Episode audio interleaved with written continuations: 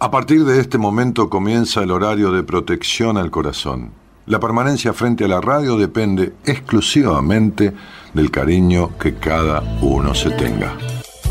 Este programa trabaja con las emociones. Cualquier semejanza con la realidad es tu responsabilidad, ya que solo vos podrás afrontar lo que fuiste, lo que sos y lo que querés ser ante un imprevisto impacto con ciertas verdades que desconocías.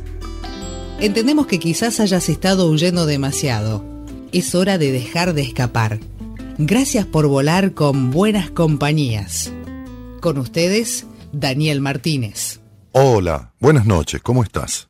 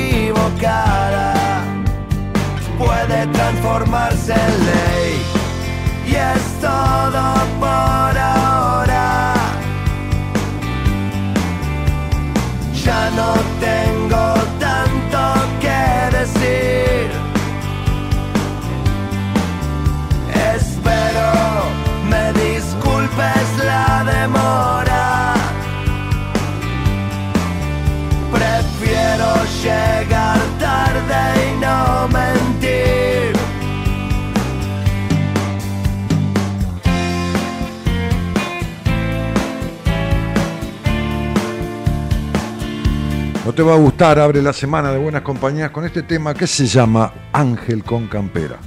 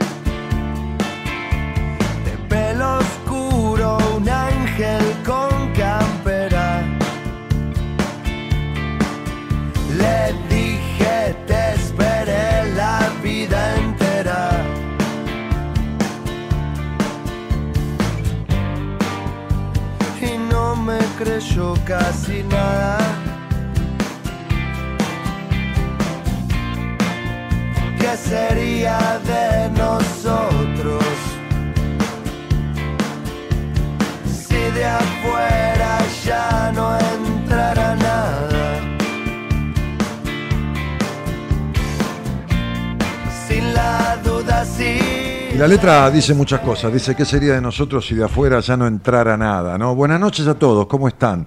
Y hoy hablaba con, Marita Carullo Bedia, la productora general del programa, y justamente me quedo con ese verso porque, ese verso de la canción, porque hablábamos casualmente, y no tan casualmente, de esto de, de cuánto tiempo pasa sin que uno no deje, o sea, sin que uno no deje entrar a nada, ¿no?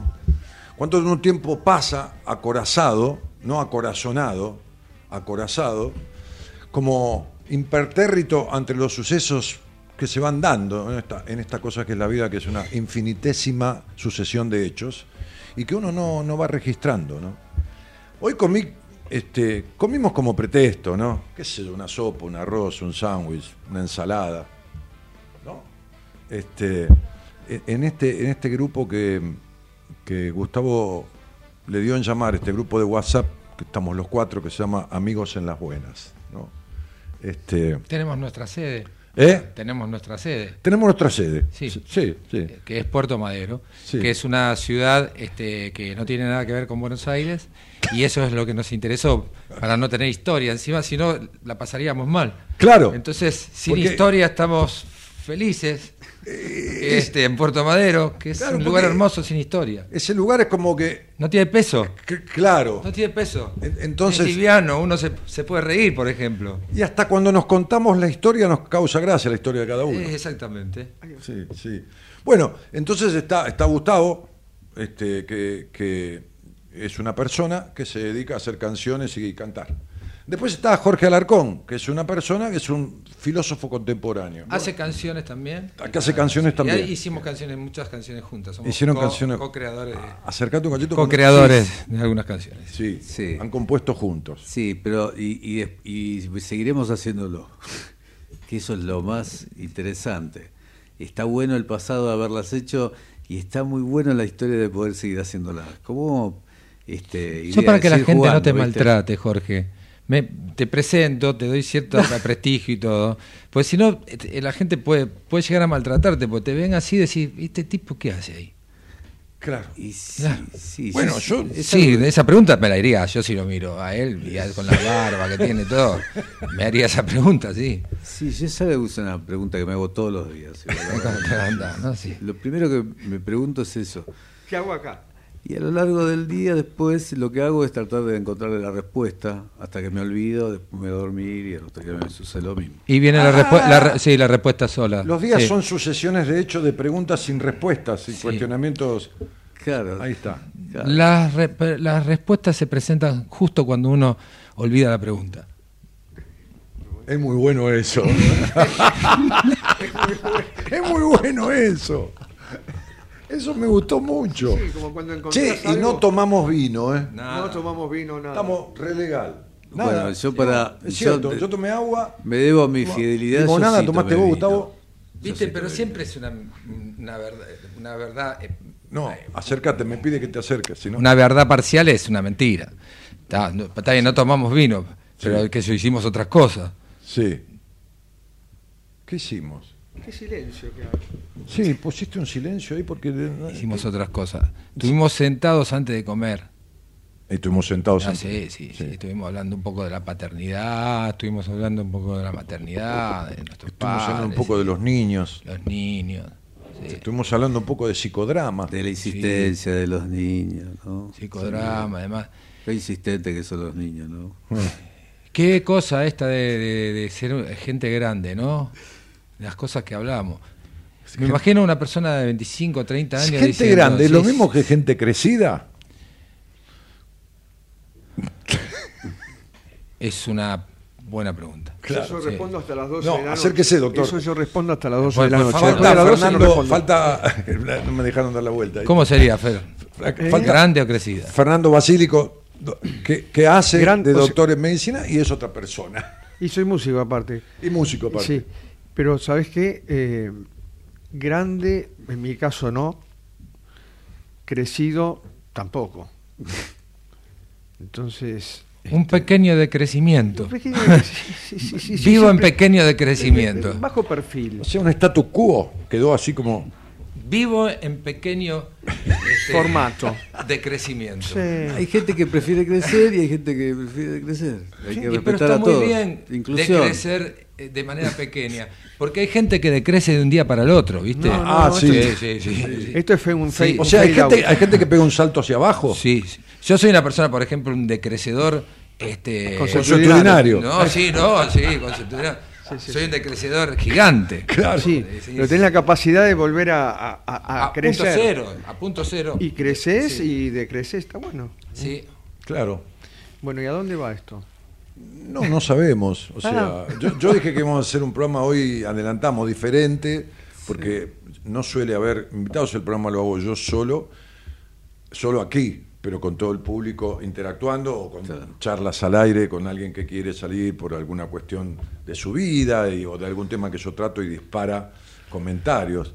Pero como no podíamos juntarnos los días habituales, que son los jueves, este, y lo hicimos hoy miércoles, yo me quedaba, me quedaba corto comiendo algo con ustedes y viniendo a la radio. Después, viste, viste cuando vos cantás y, y haces un, un- un show, o- eh, eh, tocas, o cuando, no sé, vos tocas también, o cuando vos estás en, en- en- en- en tus cuestiones, este, después uno siente un vacío después de, de estar entre mucha gente. Si de repente te quitan el entorno, ¿no te pasa? Nosotros somos reparadores de cabeza. Sí. Somos personas que nos juntamos, los cuatro, en Sí. esa mesa, Sí. y nos vamos reparando la cabeza mutuamente, como Así si fuéramos una especie de mecánicos cerebrales, ¿viste? Sí. Este, como dos Terminator. Me parece que es como un puzzle, ¿no? Como un somos rompecabezas. una alternativa a la inteligencia artificial, para decirlo de alguna manera. Como dos Terminator que se arreglan entre sí. Sí, digamos, tenemos la capacidad de eh, regenerarnos y auto arreglarnos la cabeza y también en un golpe maestro poder arreglarle la cabeza al otro. Siempre con la irresponsabilidad La de, de, de- de hablar sin saber, pero eh, en el saber, que es otra cosa. Ah, no, porque sí. En el, en el saber, en el saber que es, es otra cosa. El, el- el que sabe puede hablar de geografía, puede hablar de, de idiomas, puede Sí. hablar de cualquier cosa, porque Sí. el que sabe conoce el secreto de cómo se abre el canal para que todo el conocimiento de la especie humana, más todo lo que queda por venir, te pase, te pase, te atraviese y puedas dar con la palabra justa para repararle ese tornillo loco que tiene Sí, un amigo pero el, el que el que sabe está circunscrito a lo que sabe, pero el que habla en el saber habla sin, sin temor. Que equivocarse. a, a equivocarse, a no acertar, a nada, porque no tiene la verdad. Por eso yo, cuando alguien me dice, che, Dani, alguien digo, un paciente, un oyente, dame un consejo, y no, yo consejo no doy. ¿no? Este, me acuerdo que un viejo maestro que, con el cual yo compartí... Pero una orden sí. No te voy a dar un consejo, pero puedo darte una orden. El viejo maestro me dijo, el día que yo le dé un consejo, avíseme que arranco todos los títulos de la pared y no ejerzo más. Eh, claro. Lo que puedo es darle una opinión, pero no un consejo, porque el consejo es esto o esto. Sí. Yo al único que le puedo dar consejos es eh, a mí mismo y generalmente me aconsejo mal. A mí me gusta recibir órdenes. ah, sí, sí. sí, me relajo mucho. Más bien- más me bien- relajo más mucho. bien ¿viste? La hacer- decisión me pone tenso. ¿viste? Más bien eso para hacer una terapia conductista, ¿viste? Porque el conductismo es tenés que hacer lo que el terapeuta dice. Perfecto. Sí. La Voy a empezar la- con el team. Voy a empezar conductismo. Empiezo conductismo. ahora. Bueno, acabas de conducir. Claro, estás conduciendo. Este, eh, disuelve las contradicciones. La orden disuelve contradicción. La, la orden este, te deja en un estado de reposo. Sí. Este, el obedecer una orden te deja en un estado de reposo. Sí. Sabes que no hay Es otra No, porque- alternativa. Sabes ver, que no hay otra A ver, alternativa. cuando vos obedeces una orden, que es lo que le pasa a los niños, Es cómodo, claro. primero, hay una comodidad, la responsabilidad del otro. Exacto. Pero claro, pero no generás lo propio, porque los niños no generan lo propio, toman de afuera y así también se les deforma la cabeza. Pero ¿no? esto está, esto es lo bueno de la orden. Apuntale ahí. No generar lo propio, porque lo propio, este, en- en- Te hace responsable. no solamente eso, lo propio es un quilombo. La cabeza de uno está Cuando llena de contradicciones, hipeado- cuando venís está, llena, está, está llena de miedos, está está. lleno de vergüenza, Está llena de un montón de cosas. Entonces alguien te dice una, alguien viene un amigo, ¿viste? Ah, Te quedás ahí- ahí, no sabes si vas o no vas, hay una ahí- chica que te gusta, una chica te- que te gusta. Anda, boludo. Y vos vas. Claro. Si, si hubieras estado solo, No vas. vos me- no vas. Pero te da vergüenza no ir porque el otro quedás, Es- quedás como un cagón si no vas. De esta manera pierdo la responsabilidad porque recibí una orden. Cualquier cosa, si, si me Claro. equivoco. Sí. ¿Viste, boludo? No, si la chica no te da bola, decís, viste, Claro, boludo. vos también. Eh, sí. Claro. Eh, Sí. ¿Qué tenés que decir de esto, Basílico? Yo me quedé ahí colgado con lo que dicen las órdenes. Sí, yo he recibido órdenes, pero después me quedé solo y tuve que tomar decisiones. Claro. Sí. Y entonces uno toma todo el tiempo decisiones, más en, en mi- en mi tarea, ¿viste? Por eso. Y Dale. por eso, ¿qué ibas a decir? No, por eso yo le decía, cuando ustedes se fueron, ustedes dos, que fueron hasta la puerta de donde estábamos comiendo, Sí. le decía a Gustavo que el libro más vendido, me dice, decime un libro tuyo. Le digo, bueno, yo voy a buscar uno, te lo voy a dar. Pero el, el- el más vendido es Decisiones, y él me dijo, y por el título. Y claro, Sí, sí. Es que es agotador decidir. Sí, Uno sí. va buscando libros, cosas, algo que te ayude un poquito. Sí. Este, Bueno, ¿sabés qué? Echarle mano a la intuición. La intuición te hace decidir, ¿viste? Cuando no, no pensás demasiado. Ah, claro, como que Sí, voy desde acá. vas- vas con el un pálpito, pecho. el famoso El pálpito. pálpito, la intuición Claro. del corazón. Es eso. Entonces eso logra que no te equivoques tanto. A mí no me sucedió. Vos, Yo- yo creo que vos tú- te mandaste algún par de veces y. Mi después- intuición me invita siempre al, a- al Al error. caos. Sí, pero es un, es, un, es un error correcto. Es un error perfecto. Es Ah, el error que yo necesito. Es el error que uno necesita. que yo necesito. Siempre que me zambullo en ese error, este, o me traga, normalmente me traga más que me zambullo. Sí. Cuando me traga el error, este, me escupe mejor persona. Mira. Cuando me traga el error, me escupe mejor persona. Bien. Necesitamos un Dani ahí que. No, no, eh, no, porque estaba pensando en la letra de la canción, ¿eh? que, que decía, en, un- en una parte decía, si pienso en esto ya no me arrepiento, la piel se cambia sola, ¿no? Claro. La piel se cambia sola, Sí, ¿viste? Hace, hace lo suyo. sí. ¿Y Todo cuál- se cambia solo. cuál- ¿Eh? Todo se cambia solo. Sí, uno cree que cambia algo. Sí, sí. La forma de observar, este, de- desde donde uno observa, quién es de- el que está dentro, el que está observando, ¿viste? Porque si observa, por ejemplo, el fantasma de la necesidad, tiene ojos eh, pequeños. Pero si observa, por ejemplo, el mago, Acércate, please. el mago, un mago. Este tiene ojos gigantes Ve porque todo. ve todo, ¿viste? Entonces, este, ¿quién es el que está este, observando?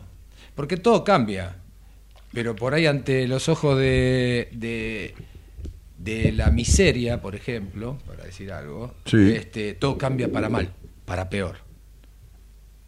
Me va a ir peor de lo que me va. Es necesito eso, ¿no? En el fondo. En el fondo. Sí. Necesito seguir experimentando esto de lo mal. Sí, yo le decía, yo le decía a una paciente hoy que me dijo el otro día, Dani, desde que empezamos, em- este, algo cambié, ¿no? Hace 20 días. Me dice, me empecé a hacer de comer para mí. Bueno, le dije, te felicito, no es poco, ¿no? Hacerse de comer, sí, no, no es poco. Es mucho. Bueno, este, pasaron cinco o seis días y hoy eh, me dice, estoy en una relación divina, abierta, pero divina, porque digo, ¿qué querés de, de un hombre dentro de lo lógico? Y me dijo diez cosas, ¿cuántas tiene este tipo? Y me dijo siete u ocho. Bueno, le digo.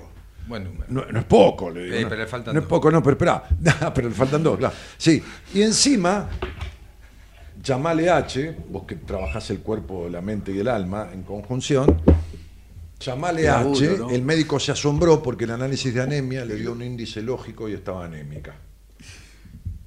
Pero hicimos un trabajo tan intenso que a veces la cabeza cambia, ¿viste? Y no se sabe en cuánto tiempo. Pero me dijo, tengo unos días de mierda. Le dije, pero vos sos como la frase de mi amigo, estoy tan acostumbrado a perder que cuando gano lloro. Te haces de comer sola, estás en una relación abierta que es buena. Le digo, esta madre infeliz y dramática que tuviste te llenó de la necesidad de ser infeliz y de dramatizar todo, todo es dramático. Claro, Es, es lo que decías. claro. Sí, porque qué gran maestro el sufrimiento. ¿eh? Qué El buen sufrimiento. tango, ¿eh? Eh, qué Qué gran maestro el sufrimiento. Imagínate, no habría tangos. Sin sufrimiento no habría tangos. ¿Qué sería del amor? Del amor en pareja, ¿no? Sin sufrimiento. Qué horrible. Un embole. El- Usted- es a ver, el, a el ver, que representa el sindicato de los sufridores. Es el- Por supuesto que sí. El líder del. Por supuesto que sí. El secretario general. El secretario general. La asociación. Después le vamos a buscar la Yo sigla. traje, ¿eh? No, traje. quiere esta. ¿Quiere esta? Yo le pregunté. Bueno, Es un motor, es un buen motor. Porque para sufrir primero hay que generar un problema. no te, no te escuchan Sí. por eso la Hay gente. Primero hay que saber sufrir. Sí, primero hay que saber, Ah, sufrir es saber, exacto. Después llorar. Sí. Después. Después Ah, no, partir no, y al fin andar sin Con- pensamiento, conocés- meditar. conocés- eh, meditar. ¿Conocés la Bohème dijo, en ¿eh? Flores? ¿Conocés un un barcito que se llama La Bohème en Flores? No. Que está sobre Yerbal. Un día un amigo mío, Rafael Cini, no sé si lo escuchaste, es un tenor que, que canta boleros, bueno, este, me invita y voy. Entonces está- estábamos ahí sentados, creo que había una señorita en mi mesa, no me acuerdo, me parece. Y, entonces este, él estaba cantando y en un momento corta. ¿no? No, no es que corte una canción en el medio, pero en vez de seguir con otro, decir algo con respecto a la canción, dijo, no, no puedo seguir cantando. Dijo, porque tengo en esta mesa a dos matrimonios. Uno está compuesto por la señora y el señor Vigilio Espósito. Y estaban ahí, lo fueron a escuchar. Ah, mira vos. Entonces le voy a pedir, por favor, que se siente al piano, que está acá y no hay pianista, y que ya que vino a escucharme, me haga el honor de cantar Naranjo en Flor. Me acordé, y yo tuve ese momento, Qué estaba ahí, sentado frente al escenario, de escuchar al, al autor cantando y tocando Naranjo en Flor, primero hay que sufrir. Con esa voz aguardentosa. Sí, sí, primero hay que saber sufrir, después Sí, amar. sí. ¿No? Este, me acordé de eso por- porque hablaban del sufrimiento y el amor y toda esta cosa. Que en realidad no es sufrimiento. El amor no es un sentimiento para sufrir. O sea, la tristeza está bien, pero yo siempre digo que es un sentimiento para disfrutar. Si mayoritariamente no hay disfrute. Mira qué servicio acá la, la productora. Ah, es maravillosa tu idea, ¿eh? ¿Eh? Hay que ponerla, que es muy buena tu idea, hay que ponerla este, en práctica. ¿Cuál idea? Esta de que este, en el amor hay que este, Eh, eh, El amor es un, senti- es un Es- sentimiento para disfrutar. para ¿no? disfrutar, sí. Y no, porque el sufrimiento, el sufrimiento en el amor, el sufrimiento. Mirá, hay una frase que me gusta mucho que dice, Pero los sufrientes creen que la eso es tristeza amor. es inevitable, pero el sufrimiento es No. una elección. El sufriente Sí. cree que eso Sí. es amor. El que es sufriente de verdad cree que eso es amor. Para, Porque- para mí sufrir es, es proteger el dolor. Y es proteger el No, dolor. Gustavo, pero es, es muy cruento, es, es muy poético lo- Es, es, es proteger el dolor. Es, es justamente cuando el dolor pasa a la cabeza y se va del cuerpo. Uno comienza a sufrir. Entonces, Mirá, no, no está mal. Vamos a objetarle esto. ¿eh? pues sí, yo- yo no- yo no entonces si para mí el dolor, el dolor este, está en el sistema, o sea, en el cuerpo y en el sentir. Y este, el sufrimiento está en la cabeza. Entonces, ¿qué pasa? La cabeza siempre protege este, al cuerpo de una enfermedad a través del Sí, sufrimiento. exactamente. Ok. No me disgusta, ¿eh? No me disgusta, ¿sabes por qué? Porque eh, eso lo veo en la práctica. El tipo que es sufrido, quejoso, el que está todo el tiempo por los rincones llorando, que yo, no se enferma. No, no se enferma, pero escuchame una cosa. Le arruina la vida a los demás, que no, es diferente. verdad, no, flaco, Está porque- viviendo una vida de mierda encima lo cree que se enferma. Hay que pincharlo Es que con no, no, agujas. no, no. Hay que Es pincharlo que con agujas para que sienta dolor. digo, Es que lo que quiero aclarar, Pará, terminar esto. ¿no? Hablemos de a uno porque si no se, se pisa. Sí, discúlpame. No, vos, El contrario. punto es este. Cuando vos te dedicas a sufrir con la cabeza y a, a regodearte con esa sensación de, o de abandono, lo que, o melancolía, en realidad... lo- Víctima. está claro, te estás victimizando de alguna manera, eso genera sufrimiento mental, pero no sufrimiento físico. Claro. Porque está bien lo que decís como mecanismo protectivo. Pero- Del dolor. Gustavo, y el, do- el- el dolor Porque es si no- reverencial. Pero a pará, ver, Cordera, pará. pero, discúlpame termino. Sí. El punto es que vos sos consciente de que te duele, porque, no sé, te ha dejado esa persona que amaba, sos consciente, entonces podés atravesar el sufrimiento. Ahora, la enfermedad cuando aparece, cuando te tiene que avisar algo que no te estás dando cuenta. Claro. claro. Entonces ahí te parece Claro. el, dolor físico. Exacto. O Cuando vos le casaste la idea a- a- a- al sufrimiento, te diste cuenta que es, ahí empezás a, claro. a maquinarlo. Pero está- no está mal. ¿Y, eh, y qué hace el dolor? Es un, un conductor para mí el dolor. Es un el dolor, el dolor. Es una alarma, pará, ¿no? Por eso la tristeza no, y el dolor. Para mí el dolor no es una alarma. Para mí no es una alarma. A ver. ¿Por qué? Porque a las alarmas uno quiere apagarlas. Para mí no es una alarma el dolor, sino es un mensajero. No, pero de Es un mensajero. Sí. Entonces, es un mensajero que, insistente, ¿eh? Que si no escuchás, no se Aumenta. va. No se va, aumenta. Sí. Entonces, ¿qué pasa? Lo que tendemos nosotros es a tomar algo para no escucharlo. Claro.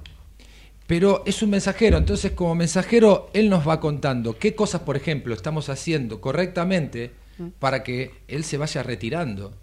O qué cosas estamos haciendo incorrectamente para que vaya Aumente. tomando más fuerza, se va, po- se va enojando más. Está perfecto.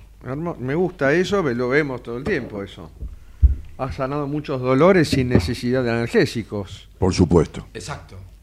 Porque le diste a ese sistema los elementos correctos para que vaya retirándose el dolor, porque viene a eso, es un compañero. Es No un amigo, uno a un amigo no le puede pegar un tiro para no eh, escucharlo. no, el- a ver, ese dolor al que vos te referís es un buen despertador de conciencia. Claro. Si, si vos utilizás el, del- el dolor como, como una carretera para transitar un camino hacia un, a una salida de él, ¿me entendés? Porque Porque el dolor viene a ser como, como un piquete. Como una falla en el Si sistema. algo me duele No, las bolas. sí, si- no es una falla. La No, Una enfermedad. falla en el sistema. Mira, No, a mí hay una frase que me no, parece no, no es muy una falla, interesante. no. no. es una falla, es, una, es un mecanismo de alarma que te avisa. Y el dolor es muy específico, es muy diferente en cada persona. Cada persona lo siente diferente, lo percibe Por diferente. supuesto. Y habla, lo que pasa es que no estudiamos, en el caso de los médicos, no estudiamos por qué duele algo. Sabemos los mecanismos de inflamación, pero no entendemos el mensaje, mensaje del dolor. Eh, Bueno, sí, estamos Bueno, pensando, ¿no? bueno, el mensaje, del, el mensaje del dolor es clarísimo. ¿Te das cuenta? Yo me voy. Claro. Claro. Claro, por pero el supuesto. tema, el tema es que no nos enseñan a darnos cuenta para qué está el dolor. No, Pero habiendo tantas pastillas. No, para ni- ni- Es ni- mirá, el otro, el, el otro- el otro-. Habiendo mirá, tanto si, droga. Si hoy no venían ustedes, si no venían ustedes, o el lunes que no vine, porque la verdad que me sentía mal del estómago y no, no vine a hacer radio. Pero si no venían ustedes, iba a ser el programa que iba a ser el lunes.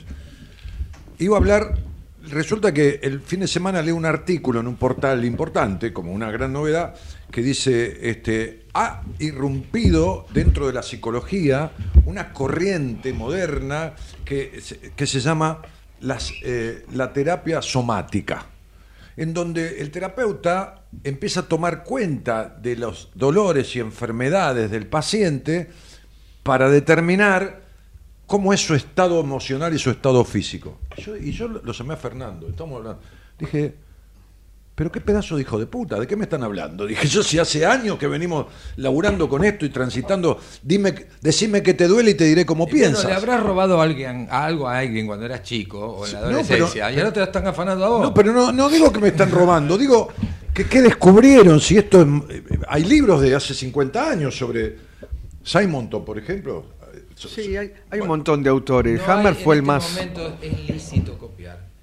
En este Sí. No, momento no, es eh, lícito, Gustavo- es, es lícito robar. Y es más, Vos cantás, tenés que hablar al micrófono. bueno, es lícito copiar y es lícito robar. ¿Por qué? Porque estamos en un lugar donde en- en el, el mundo está premiando a los iguales. Entonces, para ser igual, solamente podés lograrlo si copias. Sí, porque tenemos, no hablamos de política, pero tenemos un, un presidente que dijo que no cree en el mérito. Por eso, entonces copiémonos, agarramos un original. ¿Quién sería el original a copiar? Y hacemos 50 millones del mismo. Claro. ¿Y cuál Sí, sería? ya clonam- no, no sé. Yo creo que. Si tenemos que elegir entre nosotros cuatro a alguien, ¿quién- ¿a quién copiar?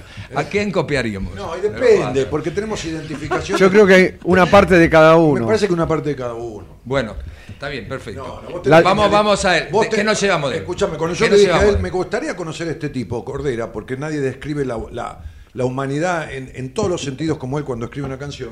Yo te lo dije. Y él dijo, mirá, si lo tenés que conocer ya va a llegar. Este, bueno, esa parte yo la quiero tuya. Yo no sé qué, qué, qué parte que eres mía, pero bueno. Y- pero no, lo que Yo, pasa. yo sí. no. ¿Qué vamos a armar? Un- una, este, vamos a armar un, un- un buen- una buena nave de nosotros cuatro. Claro. Armemos una buena Sí. nave. No seamos miserables. Pongamos lo mejor de, de verdad, lo mejor de cada Claro. uno. Honestamente. No la de cada del olvido, como dice la canción. ¿No qué? No la barca, hay una canción que dice la barca del olvido. ¿no? La barca del olvido, mira. Bueno, sí. vamos, vamos, vamos, cada uno va a decir qué toma de los otros tres y vemos a ver cómo lo armamos. Bueno. Bien. Mira como, viste que el filósofo siempre escucha, Sí, sí. porque es, una, es un ventajero, el escuchar es un ventajero, porque ¿eh? va tomando... Lleva ventaja, sí. Sí, sí, lleva ventaja. No sé, Alarcón, vos... eh, No, no, pero también tiene la capacidad de perderse y de olvidarse el- también el filósofo. ¿eh? Sí, de todas maneras, yo lo dejaría para el final al filósofo. sí, Porque, claro. Y porque va a ser el resumen más agudo, seguramente. Vos, Sí, ¿Usted primero. que es la voz cantante? vos que sos cantante, tenés la voz cantante. Este, sos, vos sos una especie de adelantado. Porque camino rápido. No, no solamente porque caminas rápido, estás adelante. Estás adelante. Siempre que, que, que- que aparece sos, estás adelante. O sea, sos protagonista, sos una persona que se asume en, en- en su cuerpo y se para y, y se ofrece. Entonces, si nosotros, por ejemplo, el, el bicho que queremos armar es eh, eh, un bicho donde tenemos que tomar cosas interesantes de cada uno, yo tomo la entidad parada frente a mí que es capaz de llevarme a cualquier mundo, de decirme cualquier cosa, o sea, adelante. Ah, Estás adelante. Estás despegado, ¿viste? Es Cuando la una persona dice. Una trompa. Eh, Es el, el- el- eh, digamos, sería la, el empuje el que nos lleva. Bueno, es se- la energía que nos lleva porque. el mascarón de proa sería. Sí, sí, el mascarón de proa. bueno, dale, seguí. Eh, Este- no, eso no. De, de Dani. De- Sí. ¿De Jorge o de mí? ¿De, de Jorge o de? La capacidad de perderse que tiene. ¿Quién? Fernando. Tiene que ser el mismo tipo que va al frente como loco, también se pierde. Se pierde. También se pierde. Pero vos decís, Sí, porque si no, el tipo, pará, el tipo se pierde mentalmente, pierde el hilo de la conversación o se pierde pierde, geográficamente. se pierde la orientación, más no su ser. Su ser sigue brillando, pero desorientado. Es muy bueno. Es muy bueno. Entonces, ya entramos en el terreno alegórico. O sea, brilla como las lucecitas del árbol de Navidad, que prende y se apaga, se prende y se apaga. Una cosa. Brilla, pero se pierde. Está bien. Jorge. La calma paralizante. Una calma, o sea, el mismo tipo que va al frente y se pierde, también. Está calmado. Una calma paralizante, una calma que puede. Después de la tormenta, decís vos. No, no, en algún momento te asiste esa calma y quedás en paz, perdido y yendo adelante. Es yendo hacia adelante. Muy bueno. Porque, para un poquitito, porque el perdido tuvo un, común denominador hacia ambos, ¿no? O sea, hacia Fernando. No, él le tiene una calma paralizante. Él este, entra en calma. Aquellas cosas que parecen ser dramáticas y no tener solución, este, con, con- con la presencia de él, La pensás tomas que más natural. es- es- se hace más natural, más... Este, te detenés, ¿viste? En vez de correr para solucionar un problema, No te quedás importa, quieto y lo solucionás mejor. Esa es. Es un aparato este que soluciona problemas muy rápidamente porque los solucionamos en calma. Ah, claro. Ah, la calma de él. Sí, calma paralizante se Muy llama. bien. Es esa calma que paraliza a los espíritus locos. Sigo yo. Muy bien, seguí. Claro, sí. Bueno, Salió el tema. Yo tomé- yo Esto es radio verdad, ¿eh? el, tam- el tamaño de la acá nave a la sería- nada. ¿Eh? El tamaño de la nave sería acá. O Sí, sea, no sí. puedo elegir otra cosa. Sí, nuevamente. El tamaño de la nave. Eh, sí, yo no puedo diferir mucho porque la calma que tiene, pero es una calma con conocimiento. O sea, está ahí como un como eh, al arcón, ¿no? Como un arcón Tiene el saber. Jorge te- tiene guardado, el saber. Tiene guardado, el, el saber. y de repente abre y sale así una bocanada de magia. En forma de estribillo, sí. Sí, ah, Es un mirá. estribillero, sí. Bueno, eso es tener un gran baúl, Sí. digamos. Pues sería la nave un, con un baúl. A ver, ¿cómo se llama apellido? Ya lo dije, arcón. Arcón. Arcón, muy Sí, bien. sí, sí, Ah, sí. Muy bien, muy bien. Arcón. Bien, Sí, doctor. Muy bien el doctor. Es Claro. Arcón, sí. Para nosotros es Arcón, Jorge. Claro, No engañes más a nadie. sí. Jorge Pero, Arcón. pero para que el Arcón tiene que ver con un barco de piratas. La supuesto. Jorge, sí. Sí, lógico. Bueno, No, no, pero pirata, no, No, lo no, de no, lo- no, no no de lo aclares. de decadente, no, no de la No de aclares- lo no decadente. aclares-. Sí, de no lo aclares. decadente. ya, ya aclaró. Somos los pi- Ya, no, aclaro, ¿viste? Estoy cuidando a mi público que sabe que yo soy un tipo Sí, que, que- que apenas te conocen. a las nueve ya estoy adentro, salvo cuando hago radio. Toda mi vida ha sido recatada, he sido monaguillo. Bueno, pero no- La fíjate a la gente que invitás, porque la gente va a ver a quiénes son tus amigos y va a sacar los números enseguida. La comunicación vendría del lado de él, que tiene el don de la. justamente de la comunicación, de transmitir. O sea, sería, no sé, que toca bocina, no sé, que, que sería la nave. Pero no, ese, la que va la, con él. la antena. La antena. la antena, Bueno, la antena, la antena. y yo le pongo la energía. Es una antena que puede andar bien, pero. O puede ejemplo, captar cualquier no, cosa. se le paran gaviotas encima. Sí, sí, sí. Sí, es una antena que, que recibe Sí, puede, cualquier cosa, capta mu- todo. mucho sol, por ejemplo, y, y- y se, se recontra calienta y, Se y- dobla. y- y no solamente se dobla, sino que puede emitir señales este, peligrosas, ¿viste? Porque Claro. está caliente. por supuesto. O se, extraterrestre, o se enfría demasiado y es una antena. Sería, serías el GPS. de- de- una, una antena que te deprime. todas las- La- toda- la todo lo que viene al sistema acá. Deprime la frecuencia. Claro. Deprime la frecuencia. Claro, porque la antena conecta con el faro también, ¿viste? Con todo. Manda las señales, conecta con todo. Qué linda esa imagen de, de los 12 segundos del faro.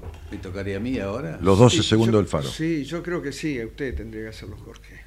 Yo, sí- eh, yo lo imagino como si fuera una cruzada, ¿viste? Iba último, una este. cruzada por un Sí, mar. Y tenía que irle, pero se adelantó Jorge. Ah, No, cerrá vos, cerrá vos. Porque Cerrá está vos. perdido. No, no, no. Bueno, sacamos la moneda. Otra moneda. Otra moneda. ¿Qué hacemos? ¿Sigo? ¿O paro? No, lo jugamos a la moneda, ¿viste? Porque ya te gané una. Porque me, me quería No, jugar la silla. ceder. Y me dijo el número o la cara. Le dije, yo soy numerólogo, el número. Y tiró para arriba y salió el número de la moneda, ¿viste? de vuelta porque no me vas a ganar toda la... Y- y- no, puede ser que de 10 te gane 8. Yo tengo mis dudas porque es un jugador con, este, conocedor. ¿De dónde vas? ¿La 10 o la otra? No, la cara. Así me te doy una, ¿Eh? oportunidad, te doy una oportunidad, sí. Uh, bueno, ahí la tenés. No, no, se fue para allá. ¿Qué dio Alarcón? A ver. Entramos en, una- en un, en un problema que no teníamos. Y yo creo que tiene. Yo creo que tendría que seguir.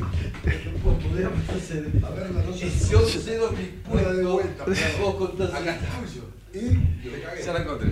Te cagué de vuelta. Ah, ¿la vas a tirar de vuelta? Sí. ¿Perdiste? ¿La vas a tirar de vuelta? Bueno, En dale. Dale, dale. Bueno, fíjate. Ahí salió. Bueno, si te dije para darte una oportunidad. Bueno, ¿quién sigue entonces? No, y, ¿Él y o no, él? Y no lo sé, boludo, porque no sé para qué gané. Elegís vos. No sabe para qué ganó, no sabe Elegí para qué ganó. vos. Jugamos la moneda a ver quién, quién seguía. No, yo, no, yo creo que yo creo que tiene que, que, que cerrar Jorge. Tenés que continuar. Ti- Tiene que cerrar Jorge. Ahora que Bueno, decilo vos hablar, entonces, Te de que digas algo inconveniente. Vos pensaste mucho. No, no, pero al micrófono, no te Sí. escucha la gente. No, que pensó mucho y si se pone a hablar después de pensar mucho, no, no, no nos No, va a servir. no funciona. Sí. Seguís vos, Dani. Bueno, sigo yo. Este. De, de- de Fernando, estamos hablando del barco, ¿no? Sí, una nave. Sí, imagínate una nave humana armado Sí. con pedazos de cada uno de nosotros. Con pedazos. Eh, porque de, de alguna manera, vos, vos fíjate que yo entré al consultorio de Fernando un día, ¿no? Y le dije, perdona, ¿vos sos médico? Sí, la primera pregunta. La primera pregunta, ¿vos sos médico? Me que, me que pedazo hijo de puta yo, ¿no? Porque Y es una buena pregunta para hacerle porque si, si, si Acerca- uno, piensa, si uno piensa en médico, jamás, jamás tendría que pensar en, en él. Claro. Por lo cual tendría que ser el contramaestre. ¿Cuál es la función? ¿Y cómo?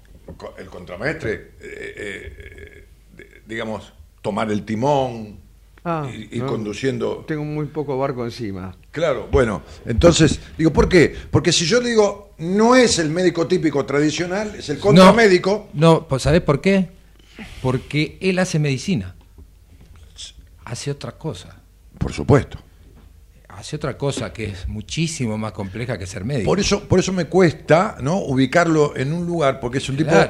Con un multifacetismo bastante importante, ¿entendés? Y sí, ¿Entendés? Y sí. Ubicarlo en un, en, un, en un solo lugar. O sea, yo, yo tomaría de él la, diver- la, la diversidad. La diversidad. Porque como médico es un médico muy amplio, muy abierto. la amplitud entonces. Sí, la La amplitud. amplitud. La amplitud. La amplitud. Ahí me Entonces, entonces nosotros vamos a tener pos- grandes posibilidades de, de De- tener de una linda mucha- aventura. y una navegar muchas aguas. Na- navegar muchas, mu- una gran aventura. Sí, aguas diferentes. Aguas diferentes. Aguas torrentosas, Todo, aguas todo. calmas, aguas celestes, aguas oscuras. Sí, sí. ¿Entendés? Y de acceder a distintos eh, paisajes que tengan alcohol, diversión, Sí, sí, sí. este, Misa. misa también, Sí, sí, todo. a- que, que sea religiosa la joda. O sea, de la hostia. Pedirle a Dios que venga con nosotros a pasear. Claro, y a una experiencia seguro. religiosa. Y claro. Claro, claro, claro. Sí. Bueno, este. ¿Y por qué no se lo puede invitar a Dios a una fiesta con nosotros Pero- ahora? Estadios. Esperá, está. Ah, bueno. Sí, pero, sí, eh, Pero por favor, Pero- no puede faltar. Hay un, hay, un, hay un médico, un psiquiatra del equipo que fue profe mío en su época, cuando yo arranqué a estudiar psicología. este, la co- counsel, consultoría psicológica, que dice, bueno, diría en este caso, suponete que no esté, ¿no? Suponete que eh, él fuera yo. Diría, estamos los cinco. ¿Cómo los cinco? Los cuatro y el gran otro. Claro. Y el gran otro. Eh, sí, la influencia. Claro. Sí. Claro, el gran otro. Y porque además, vos fijate que si vos reunís cuatro personas y lográs unirlas desde algún denominador común, se produce una quinta cosa. Exacto. Es inevitable. Es inevitable.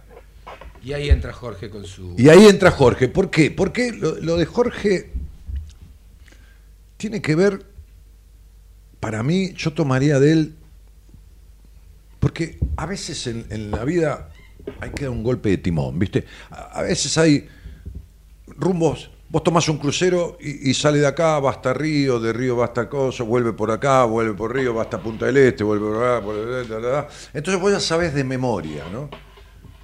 Pero resulta que vos estás hablando en una conversación y lo que tenés no prejuiciado, no prejuicio, sino preconceptuado como algo que es lo lógico, este tipo te lo da vuelta como un par de medias, ¿no? Entonces me acuerdo de una charla en donde estábamos hablando en el balcón de mi casa, y entonces él estaba hablando de que, de que vino alguien a su actividad comercial cotidiana, digamos, ¿no? Porque después escribe con vos, después, bueno.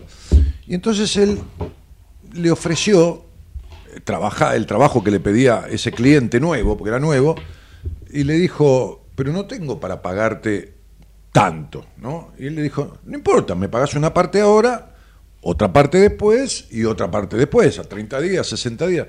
Y el tipo lo miró y le dijo, pero ¿cómo?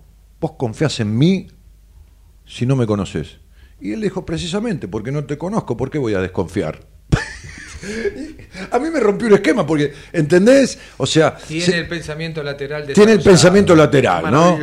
Sí, tiene un pensamiento lateral del bono, el del pensamiento lateral, hablando de un autor sobre ese tema, este, tiene el pensamiento lateral. Entonces el tipo con el cual el cambio de rumbo no se sentiría, ¿entendés? O sea, en esta nave, Sí. en esta nave, el cambio de rumbo no, no es un golpe de timón abrupto, no, porque vos fijate que el tipo, un postulado que uno tiene, que en alguien que no conoces no tenés que confiar, suporte, viste, como cosa habitual, estructurada de la vida, preconcepto, prejuicio, el tipo te lo da vuelta y vos te quedás pensando si tienes razón. Sí, sí. Te cambia El, curso sentido. de Le da una- El sentido. El sentido. Calma, es esa calma. Sí, piensa, piensa con calma. Es la ca- y esa calma, esa calma. Y de. Y perdón, ¿y qué más? ¿Y de Gustavo? Y de Gustavo, si hablamos de navegar y de, y de componer un barco, este, hay, hay un término en navegación que se llama andar al garete. Andar al garete significa cuando el barco, porque se, se rompió el timón, y ponele. A la so- deriva. y va solo, a la deriva. Entonces, esto yo, yo creo que, que Gustavo marca en este barco ese viaje a la deriva porque es un tipo que entra en la coherencia más coherente del mundo y sale rayando a la locura, Sí. a la locura consciente, digamos, ¿no? Este, con, una, con una facilidad de, de- de cruzar los límites que, que ese rumbo de navegación sería a la deriva, pero a la deriva decidida, a la deriva gustosa, a la, a la deriva... Marchando con ahínco hacia la nada. Claro, marchando con ahínco hacia la nada. Exacta, exactamente. sería. Sí, sí. Este, como la. ¿Viste? ¿Quién fue? Julio César, ¿no? Que hizo, Por eso- por que eso- hizo quemar las naves. ¿no? Claro. Sí, no vuelvan, hijos de puta, porque o, o los matan a los otros o, va- o- o los van a matar. Porque quememos las naves. ¿viste? No, por eso le gusta que me pierda.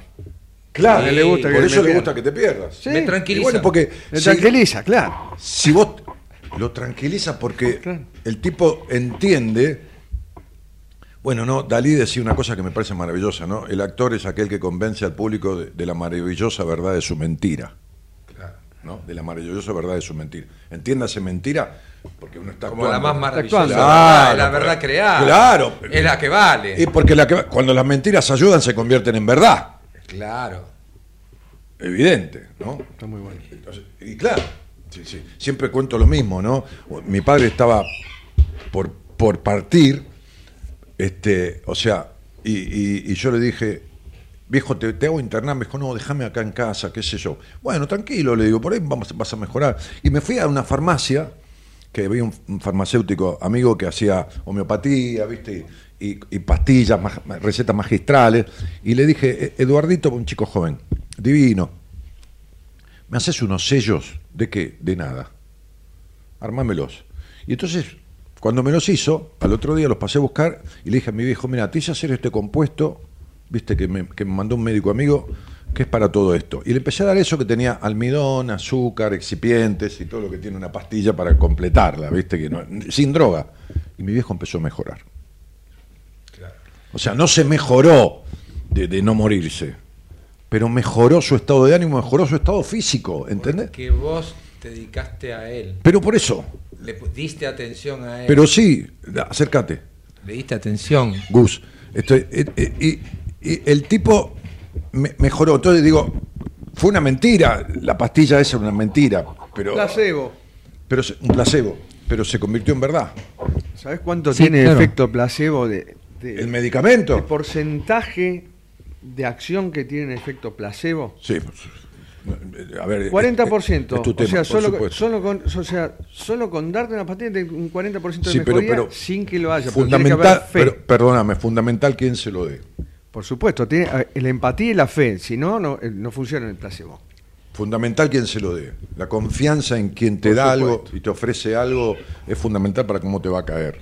Claro, es que la fe no es un placebo, No. es una energía convocante. Exactamente. Le llamamos efecto placebo porque hay que llamarlo de Se alguna llena manera. de, se llena de energía el cuerpo que estaba este, en merma, porque este, hay una, una fuerza que vaya a saber de dónde viene, Sí. que, te, que te asiste. Del gran otro, del universo, ¿no? De- de- de- O como el amor.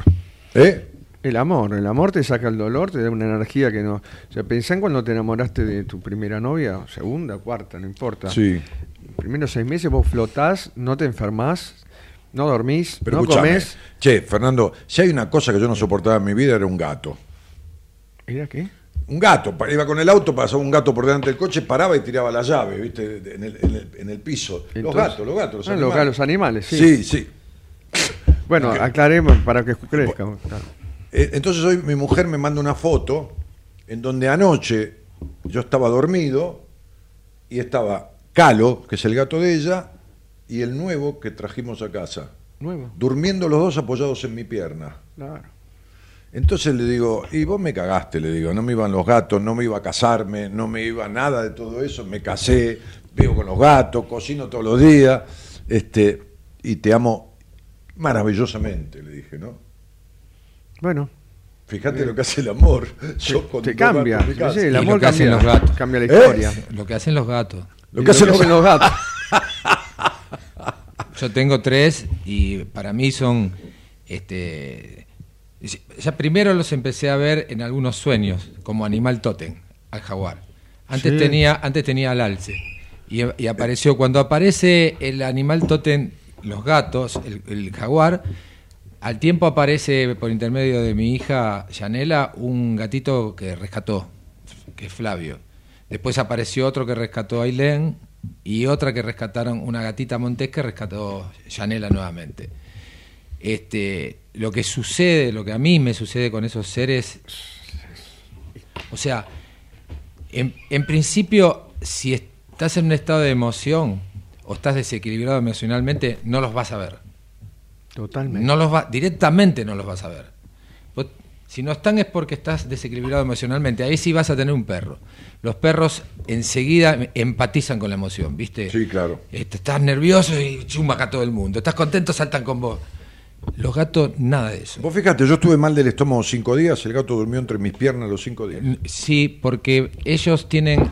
Se, Se- se alimentan, alimentan de eso. Y duerme, se duerme alimentan a de- pierna de mi mujer, y no, no las mías. de tu este plano etéreo. Exacto. se alimentan de tu plano etéreo. Y te curan, y te armonizan. te, te curan y te armonizan. Entonces están vinculados ratones no piensan lo mismo. con el sentir.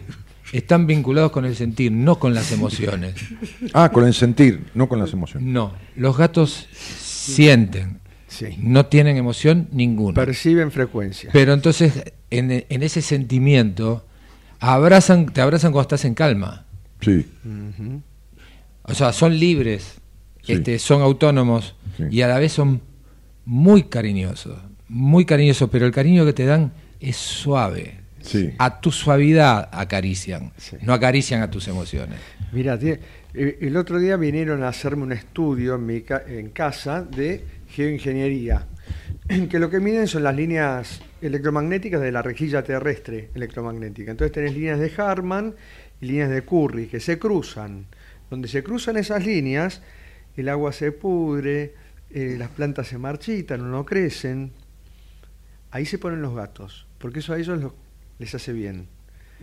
Y lo que yo noto en mi hijo, que tiene este, trastorno de espectro autista, no pasa por esas zonas. Y yo decía, ¿por qué no pasa por acá? Da vuelta a la escalera, pero no pasa por Porque también los perciben, los chicos estos tienen esa capacidad. Ah, mira vos. Y le estuvo midiendo, y justamente donde se ponen los gatos para dormir es donde cruzan esas líneas. A mí se me, han eh, se me ha podrido el agua de bidones que dejaba justo en ese... Son muy poco, son, miden muy poco, son algunos centímetros, pero es interesante hacer el estudio ese. Pues los gatos se ponen ahí. Y otra cosa que te iba a agregar es los gatos, viste que tienen ese ronroneo. Sí, claro. tiran una frecuencia ellos. Y con eso te armonizan la frecuencia que tenés mal. Por eso se te apoyan en donde en el chakra que tenés dañado. Todo lo que aprendí de los gatos en los últimos 15 años que tengo gato, así como vos, aprendemos de los gatos después No, de haber tenido perros fascinante. y no bancarnos los gatos, pero fíjate, las chicas nos acercan a los gatos. La, eh, sí, siempre la, sí. El universo femenino Sí. este, nos acercó justamente con ese espíritu, con el espíritu felino, ¿no? Y este que de alguna manera representa la naturaleza más este rica en cuanto a lo salvaje, en cuanto a lo animal, a la- tienen sensibilidad y a la vez a la vez son electrizantes cuando tienen que cazar, son implacables Sí. este, cuando tienen que dar hacer movimientos. Este, Mirá, eh, todas esas palabras le caben en una a lo que mi séptimo libro tiene como título. Todas esas palabras sobre el gato le caben a, a una mujer plena. Sí, claro. Porque una mujer plena es felina, Sí. es eh, electrizante, Implacable. es implacable con el objetivo. eh, sí, sí, ¿entendés? sí. Y con lo Es- que aman, y con lo que aman. es perceptiva detestan, como la puta claro, madre, sí. perceptiva, intuitiva, tiene esa cosa de bruja en el buen sentido de la palabra, ¿no? No de bruja, la bruja. Este, to- todo, todo el tema, y, y bueno, vos fijate por qué la identificación con los gatos, ¿no? Y sí, las brujas también. No, evidente. su gato. Por supuesto. Con, su- con sus gatos, ¿no? Como un perro. Por No. supuesto, los egipcios Sí. es Entonces, el animal sí, médico por antonomasia en la, en la, Exactamente. en la historia egipcia. acá. Ahora, el gato, convengamos, ahora saquemos la cosa de la mujer, pero convengamos que el gato como animal es un tipo manipulador, ¿eh? no es como el perro, es constante. El gato, es decir, uno puede tener un perro de mascota, pero el gato tiene un amo de mascota. ok, está bueno eso. Sí, sí, sí. El gato, el gato tiene un sentido mucho más.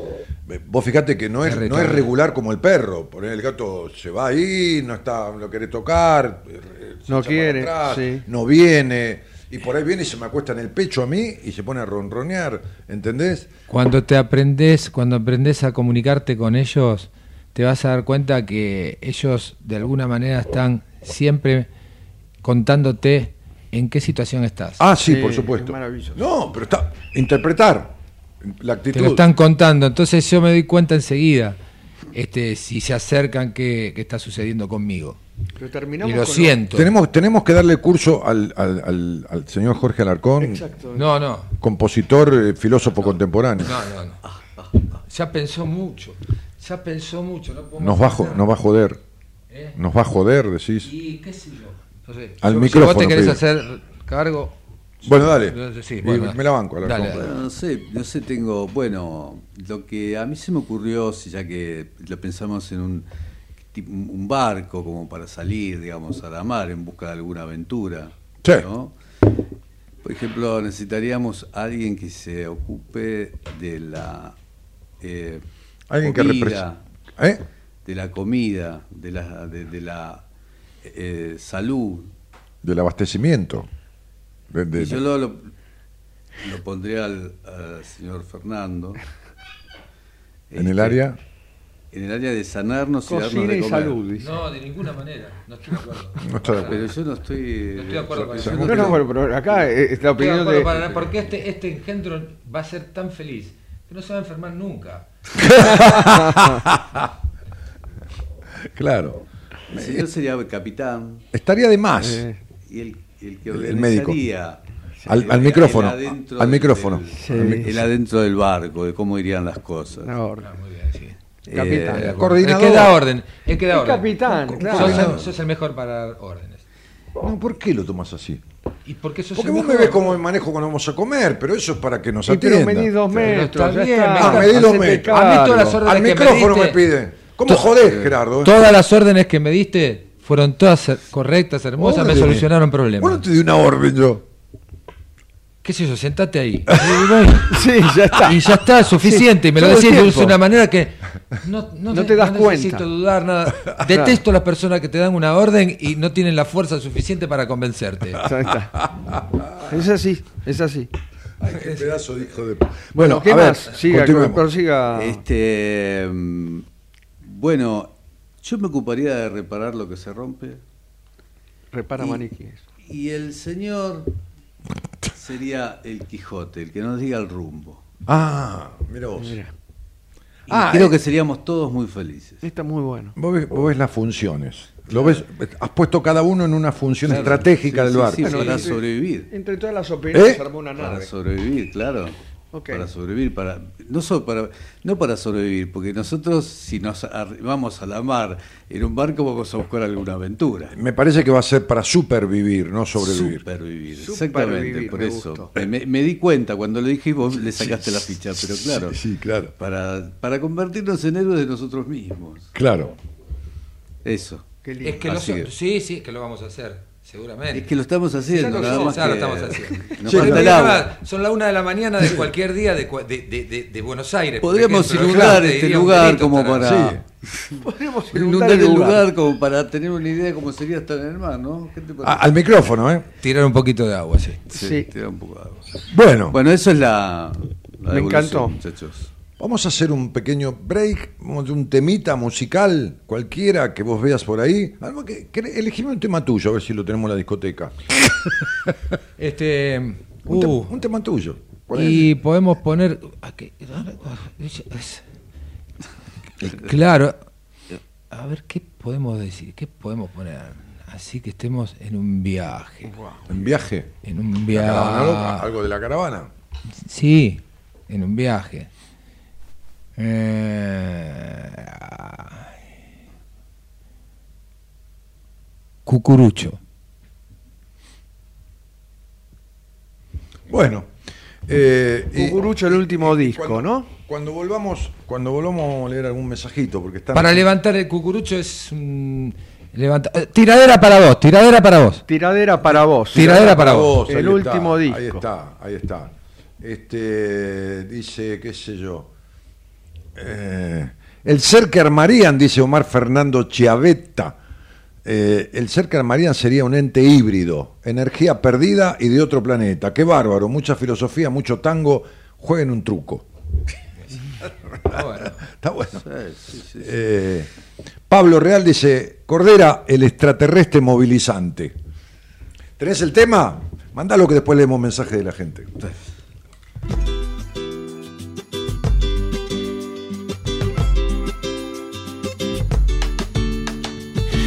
Desafío a ver lo que te pasa si te atreves a escribir sin complacer a la masa, sin palabras cosidas, sin palabras diseñadas a la medida de todos los oídos de la manada. Te desafío a que seas valiente y que tengas con vos un duelo frente a frente hasta que te cagues en lo políticamente correcto, la palmada en la espalda, el beso en el recto. Te desafío a andar por el desierto hasta dejar morir lo que diste por cierto. Si no te animas a verte, te voy a perder de vista. Y si no conoces el fracaso, nunca vas a ser artista. Para entretener, se ve que sos un monstruo, pero que hay de tu corazón y de tus pedazos rotos. Y así sin darte cuenta ya sos parte de la cima. Los malos te premiaron para tenerte en sus vitrinas desde el sur te canto. Te canto pa' que te rompas y vuelvas a construirte como el pampero. Cuando el sol está tapado, cantando sale de nuevo. No sos tan guapo, tampoco un cobarde, pero te crees el campeón y no le ganaste a nadie en vez de forrear a los pendejos que no se animan a ver si te la aguantas con los oscuros que dominan. Pero seguís empujando a su colectivo siniestro. Sos amigo de sonoros o sos parte de los nuestros. Los progres de Instagram se hacen tus amigos. Primero te van a alzar, después te pegan un tiro. En el nombre del pueblo, en el nombre de la gente. Se armó esta dictadura que asesina a los diferentes. Y así hizo funcional al lobby globalista que terminó comprando a casi todos los artistas. Querés la libertad de tu América Latina y cuando nos encerraron te hiciste pis encima. Voy a hacerte sangrar como un león herido. Quiero sentir tu dolor, quiero escuchar tu rugido. Te hackearon la cabeza te apagaron el sonido. Pongo mi oído en tu pecho y no escucho los latidos. A mí ya me mataron y desde el más allá te tiro para que tu pluma un día encuentre libertad. Desde el sur te canto, te canto para que te rompas y vuelvas a construirte como el vampero cuando el sol está tapado, cantando sale de nuevo. Como yo te quiero, te tiro esta tiradera para que te hagas de nuevo. Yo soy el vampero, arraso los nubarrones para que veas el cielo.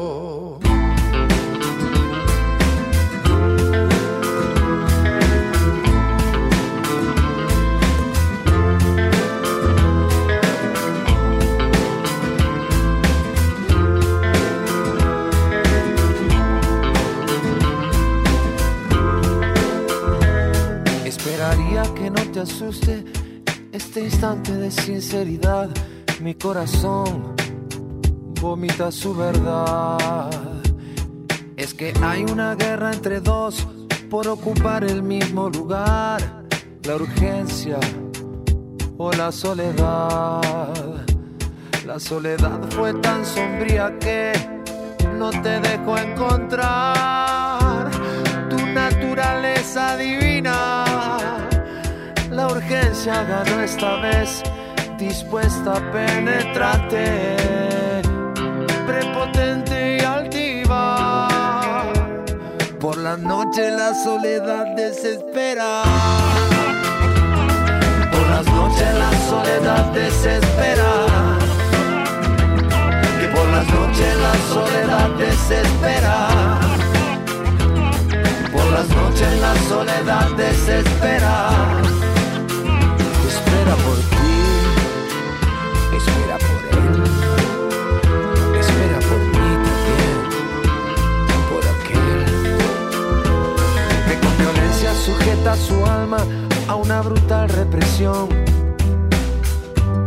esperando apaciguarse. O confía en el paso del tiempo como otra solución para encontrar la calma. Pero te pone loco en las noches, rogando entrar en los confines más oscuros las rodillas ante el amor maternal, suplicando ternura. Por la noche la soledad desespera. Por la noche la soledad desespera. Que por la noche la soledad desespera. Por la noche la soledad desespera. Espera por él, espera por mí, también por aquel. Espera por ti, por él, espera por mí, también por aquel. El tema de las enfermeras, porfi, dice Natalia Romero. Buenísimo tema. Uy, el pelado Cordera, Fernando y ustedes, por favor, dice Marta Edwards. Eh, Elizabeth Rodas dice, feliz cumpleaños amiga. Bueno, se saludan, alguien está cumpliendo años. Eh, programa histórico, dice Iván Benavides. Analia Santillán dice, genial. Este, ay, qué lindo verlos juntos, los amo, dice Elizabeth. Eh, Elizabeth, te veo en el seminario, este, porque sé que te anotaste con tu hermana. Eh, ¿Qué más? Donde está Cordera, todo es luz, dice Pablo Real. Eh, Paola Bengo- Bergotini dice jajaja por algo que hemos dicho. Los gatos eligen a su persona y a sus súbditos, dice Lu- Juan Luján. Y Juan dice, y ronronean para que te duermas como sus madres hacen con ellos de pequeños. Hermoso. sí, Qué lindo. sí, sí, sí. A mí me duermen, sí, sí, a ver, sí. Luz, Lucho 13 dice, llegué recién, ¿de qué están hablando? No, no te lo podemos explicar, Lucho, lo lamento mucho, pero no te podemos explicar de qué estamos No, hablando. no, No, claro, sí, estamos miscelaneando. sí. Bueno, Nacho, ¿sabés qué dice mi hijo? Los gatos te, los gatos te defienden. Sí, por supuesto. Te Y él defienden- habla de otra cosa. Él habla de Las entidades. entidades. Sí. Natalia Larderi dice, son cinco, los cuatro y lo que surge de la unión de todos. Esteban Prieto dice, qué lujo, grande Gustavo. Eh. Ojalá te contesten, dice, a ver. Si arman un algo, entre comillas, con todo lo bueno de cada uno, con lo que sobra lo malo o no tan bueno, se arma un algo igual. ¿Quién sería a cargo de eso? Mamita, acá tenemos. ¿Es una Es una audiencia? buena pregunta. che, tengo una Es audiencia. una, buena, es una buena pregunta. ¿Quién Yo- será a cargo de me la basura cargo, interior? me ¿Vos te harías Sí, cargo? Sí, ¿Quién será porque me cargo? divertiría muchísimo. Te divertiría. Sí, sí. Con lo peor de nosotros me divierto mucho. Pero viste que Para mí sería divino. Qué audiencia Sí, pulsante, sí, ¿no? sí. La verdad. Y bu- bueno, Dice, si arman un algo con todo lo bueno de cada uno, con lo que sobra, lo malo o no tan bueno, ¿se arma un algo igual? ¿Quién se haría cargo de eso? Dice, y va a tener la misma fuerza. Va a tener la misma fuerza, pero contraria. Contraria. Natalia dice, la nave del olvido, la renga. Estaba pidiendo esa canción. No, que, que yo dije la nave del olvido. ¿te Ah, te- Y- y ella- dije hay una canción, no me acordaba. de- Ahí va. Este. Graciela Talarico dice: Bueno, mi hijo partió con la letra de El tiempo no para. Se sintió identificado tristemente. Eh, bueno, viste, Y sí, lo que produce todo. la canción, una palabra, un libro, sucede un- todo. Sucede todo. qué sé yo, ¿no? Despedimos a esa alma entonces. Este, qué maravilla escucharlo juntos, dice Sandra Cataldo Boriero. Saludos desde Luján de Cuyo, Mendoza.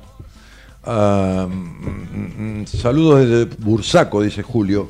Ah, Bursa- Partido Almirante Brón, Buenos Aires, Argentina. Sí, hermano, sabemos, sabemos dónde. Pará, algo anduvimos. Bizarro. buenas noches, me arrimo al fogón. Ah, de- de- Claro. Alabado eternamente. Dice, hola, saludos Daniel Martínez, soy Franco. Decirle a mi hermano Jonathan que le afloje un poco al tinto y que me deje un trago.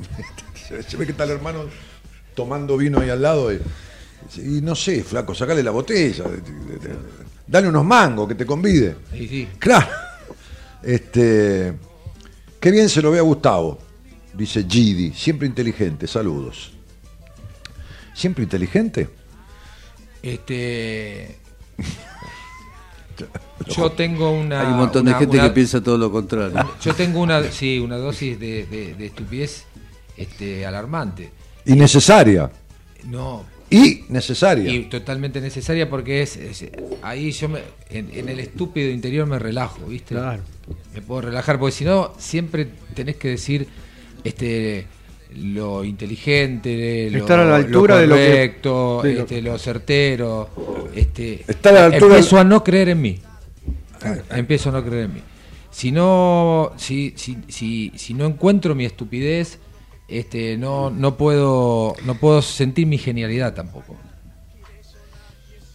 Porque es un duende el, estado de estupidez. Es ese duende que te hace relajar y, y no tener que convencer a nadie, ni tener que decir nada solemne, ni tener que salvarle la vida a nadie, ni tener que convencer, ni este, seducir a nadie por la inteligencia que tenés. Entonces, es ahí donde este, se Donde- filtra algo, se Ah, filtra el es- espíritu. Es de El ahí espíritu. donde, donde descansa el inteligente, digamos.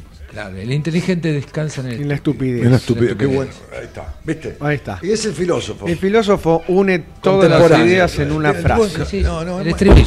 Es una cosa. Si tuviéramos te una la guitarra, ya vida. estaríamos Te haciendo- la vida, El- porque, pues, el inteligente descansa en la Acá tenés estupidez. 30 años hablando del micrófono este, ¿me entendés? Para que este venga a decir eso tan corto. Y, sí. eh, no, deja, vení, vení, sentate acá con tu No, no, no, no, no, por favor. mierda. El capitán sos vos, acordate. No, no, sí, capitán, No, no, no. Qué Yo me encargo de si algo se, se rompe, yo lo reparo. Estela González dice, qué noche, Tete, qué mesaza. Ronco dice, estas son las noches de radio que se extrañan tanto en el éter argentino. Vamos a hacer un concurso. Bueno, ¿Qué es lo más estúpido que cada uno pueda decir este, para nosotros? ¿Qué es lo más estúpido que hayan hecho en su vida? Yo puedo decir, Es muy buena. esa. no, es muy buena esa, ¿eh? pero yo puedo decirle ya. te ¿sabés qué pasa? Ya, sí, quiero escucharte. Tratar de convencer a alguien de lo que yo no estoy convencido. muy buena. Sí. Tratar es de convencer a alguien... De lo que yo no estoy convencido. Ajá. Eso. Yo eh, decirle al otro lo que tiene que hacer. Es corderiano. Ah. Salió del, del- de lo más. La estupidez más grande. Claro. Yo, bueno, algo que he contado, pero bueno, tengo que seguir diciéndolo porque tiene que ver con eso, ¿no? Este, cuando yo tenía aquella inmobiliaria, le dije a mi socio un día, ¿a qué vas a terapia? Y me dijo, no, porque tengo algunas cosas. Le digo, aparte, viste, decirle a una mujer gorda es algo terrible, ¿no? Aparte de gorda, sos boluda, le dije, Claro. ¿no? ¿Para qué vas a terapia? Si yo tengo un problema, me lo arreglo yo. ¿Cómo le vas a pagar a un tipo para que te arregle tu problema? ¿Me entendés? Me lo arreglo yo, porque yo puedo con todo lo que quiero. A los tres años estaba con ataque de pánico, fobia hipocondríaca, fui de rodillas a, a un terapeuta y me quedé siete años ahí poniendo la cabeza. Y como mínimo, ¿cómo le vas a decir a una mujer gorda? Ese fue el castigo divino. Sí. Claro, sí. Una estupidez, a ver. Cuidado, ¿eh? Pero ahí el diminutivo te hubiera salvado. Gordita no es lo mismo que. Ah, no, no, no. ahí el no, pero diminutivo hubiera Y, o gordi. Tampoco era gorda, no, tampoco era gorda. Le mandé. O sea, nada que ver. Pero bueno. No, una vez le dije a mi, a mi compañera, así, este, gordi, Sí. y me miró y me dijo, no lo hagas nunca más en tu vida. Claro. No, está, está bien. No lo hice más. Claro. Luciano Punky dice: Gustavo, qué bueno encontrarte acá. Estoy muy en sintonía con tu pensamiento. Gracias por nunca rendirte. Una vez viniste a Trenquelauquen a no, tocar. pero que no me decrete una cosa así, por favor, que ya me rendí yo. Sí, sí, claro. sí, sí. Tre- Trenquelauquen, es lo que él ve. Déjalo, es lo que él ve. Este, Trenquelauquen a tocar con Bersuit y nos detuvo la policía por raros. Y sí, sí, estaban todos locos. Sí. Fernando, tu, tu estupidez, qué sé yo, no sé. Mi estupidez fue confiar en, en la medicina imperante durante muchos años. Creo que sí, que es, de las más fuertes. Mm. Sí. ¿Y por cuánto tiempo fuiste estúpido? Y hasta hoy. No, no. No, hasta hoy No, no. hasta hoy no, no. pero sí, realmente fueron, habrán sido. eh, Siempre, a ver, lo- digamos, la estupidez más grande es no confiar en la intuición, ¿no? Creer que uno sabe eh, porque estudió y no, y no- y al estudiar y, y desarrollar demasiado el intelecto. Un estúpido colegiado, digamos. Un estúpido, claro, un estúpido, un estúpido pero importante. Eh, con, Con título, con, con título, prestigio, claro. prestigioso. Prestigioso. Sí, ¿de qué te recibiste? De estúpido prestigioso. Sí, sí, pero no, no hablo de la medicina en general, sino que hablo de la medicina, viste, esta que nos obliga a, a- a hacer cosas que, que van en contra nuestras y que nos la venden como si fuera Automatizada. automatizada y digamos y monetizada. Sí, monetizada. Digo, no está mal cobrar eh, por un acto médico, lo que está mal es eh, utilizar, digamos, eh, en nombre de la ciencia, obligarte a hacer cosas que van en contra de la salud. ¿no? Eh, tenemos experiencia todos, los últimos años ya lo hemos visto, y yo creo que, este, que hoy nos encontramos personas que tuvimos, digamos, la suerte de, ver, de vernos enfrentados a la mayoría por negar algo que el 99% del mundo hacía.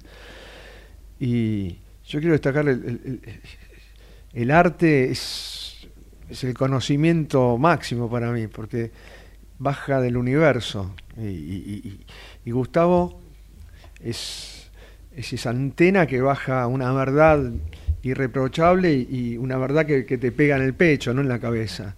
Entonces, eh, por eso creo que que nos hayamos encontrado tiene que ver un poco con esto, porque desde algún lugar, cada uno, desde cada uno No, desde loco, su lugar, yo- sí. está, está apuntando en una dirección que tiene que ver más con una verdad universal. Sí, pero también a la vez, esta clase de tipos que somos, y no por creernos más ni menos que nadie, simplemente que somos, que estamos siendo. Ah, si somos, somos más que muchos. Eh, como el viejo Rosales dice, es- nunca, nunca sos, estás siendo, ¿no? Este, también encuentra una resistencia importante. ¿eh?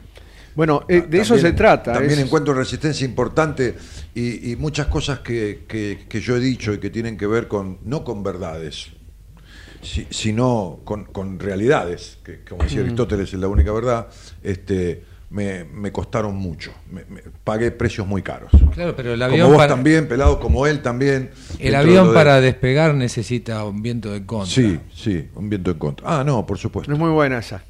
Muy buena. No es muy buena. Muy buena. Qué, qué hijo de puta. Me vino esa imagen cuando lo ibas diciendo, te vi alzar las alas así con un viento en contra, ¿no? Con eso que llamás resistencia. Es un muy, viento en muy contra, interesante la resistencia porque tiene genera fricción. Todo lo que genere fricción genera temperatura y calor. Energía. Y movimiento también. Energía. Y no es lo mismo un viento en contra que ir contra el viento.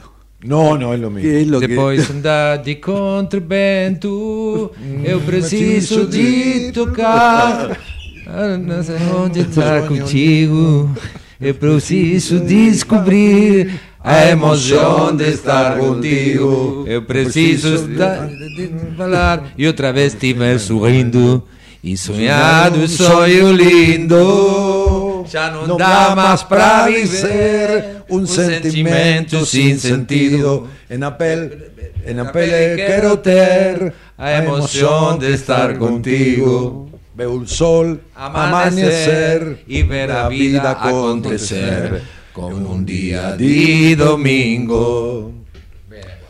Hay gente que estuvo en Brasil eh, mucho Y dice, tiempo, ¿no? hace- Porque- sí, ah, un rato. Qué lujo, genios, dice María José Dortona. Eh, Graciela ¿Ahora el Vidal. apellido ese?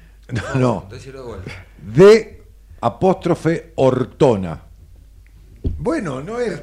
Pero. Lo que pasa, ver, bueno, yo no quise. Por favor, ahí. Bueno, no. por No, favor, no voy a decir la conozco. No es, no es culona. Es, Es, es una genia, una genia. una persona ¿Paciente que trae tuya? suerte. ¿Es paciente? Sí, y trae suerte.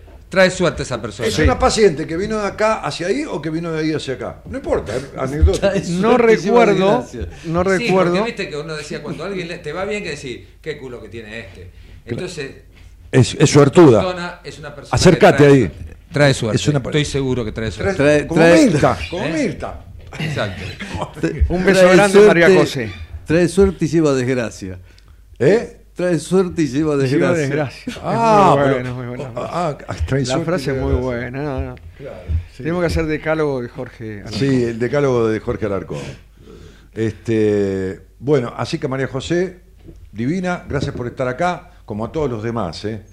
Guau, qué cu- cuarteto, dice Karina Rubio. Eh, fuá, qué programón se nos viene. Karina Ah, Rubia tiene eh, nombre de cantante. Sí, totalmente. Sí, total. Sí. Hay que preguntarle si Porque hay canta. una Rubio. Sí, no, pero esta Karina Rubio es más cantante que la otra. ¿Sí? Estoy seguro, sí. Bueno, la tuvimos en un seminario, Karina. Puede ser. Sí, sí, lo tuvimos. Gustavo seminario. aseguró ¿No? lo que desconoce. Sí, Solamente. Tengo que ver la cara, no. no Solamente doy seguridad de en lo que desconozco. Eh, Asegura lo que desconoce él. Sí. Y, pero lo asegura tan bien. Sí, pero- pero- que yo- es, es más fácil. no, hay, que- no hay- que no hay creerlo seguridad tan grande poner- como la seguridad de lo que no sabes. Mi- Esa es indiscutible. Mi abuelo me contaba anécdotas este, en la cama y yo me iba a dormir la siesta con él, era chico, para que me cuente cuentos. Y, este, y, y mi abuela se preocupaba mucho porque decía que mi abuelo era muy mentiroso. Y se ponía mal y decía, Eduardo, no le mientas más a ese chico que se va a hacer mentiroso. Y, este, y me contaba la misma historia de distintas formas. Entonces para ella este, había una sola verdad y que todas las demás formas la misma historia eran mentiras. Y lo que a mí más me gustaba y lo que yo esperaba era justamente eso, El ¿no? cambio. que la historia era siempre distinta. Este, yo creo que me entrenó la mirada para contar las cosas. Entonces hay gente, mucha gente que dice, cada vez que el pelado cuenta algo, lo cuenta distinto. Lo cuenta distinto. Sí, pero por Sí, supuesto sí, que sí, porque veo cosas nuevas Está en, el mismo evento. Te aburrísimo. No es que me aburro, es que realmente veo cosas nuevas. A mí me parece que Un día- somos ciegos que estamos empezando Es a que ver. Es como, Había- es como no repetirse a la hora de contar lo mismo. Había, Contar lo mismo, pero sin repetirse. Claro, pero Hay nuevos detalles, empezás a comprender las cosas desde otro lugar. Ese toro que lo corrió y él quedó enganchado pata para abajo en el alambrado, eh, siempre que contaba la pata para abajo, a veces había este, urracas cerca que le- lo, lo- lo picaban, a veces estaban los amigos, a veces no estaban los amigos, a veces ese toro este, este, lo corneó y otras veces no. Entonces, eh, el- la misma historia acontecía de distintas maneras, porque este, el universo de la imaginación tiene esa posibilidad de crear todos los mundos posibles y hacerlos todos verdad. por Muy supuesto. bueno. Ese es el arte, ¿no? Había, hab- había un pequeño pueblo este, en donde un anciano que vivía del otro lado, del otro lado del río, se acercaba muchas veces a donde vivían en, en el caserío muchas personas, algún mil, dos mil personas, y entonces le preguntaban cosas al anciano que con mucha sabiduría, la sabiduría de la experiencia, de la vida, no el conocimiento académico, ¿no? Este, lo que hablabas vos antes, De la calle. este, le, le daba respuestas. Le daba respuestas realmente sabias, apacibles, calmantes, ¿no? Esta cosa.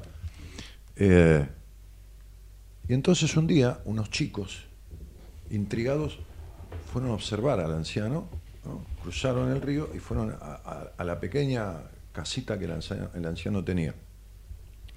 Y resulta que en una pequeña sala, muy modesta, había un atril y había un libro.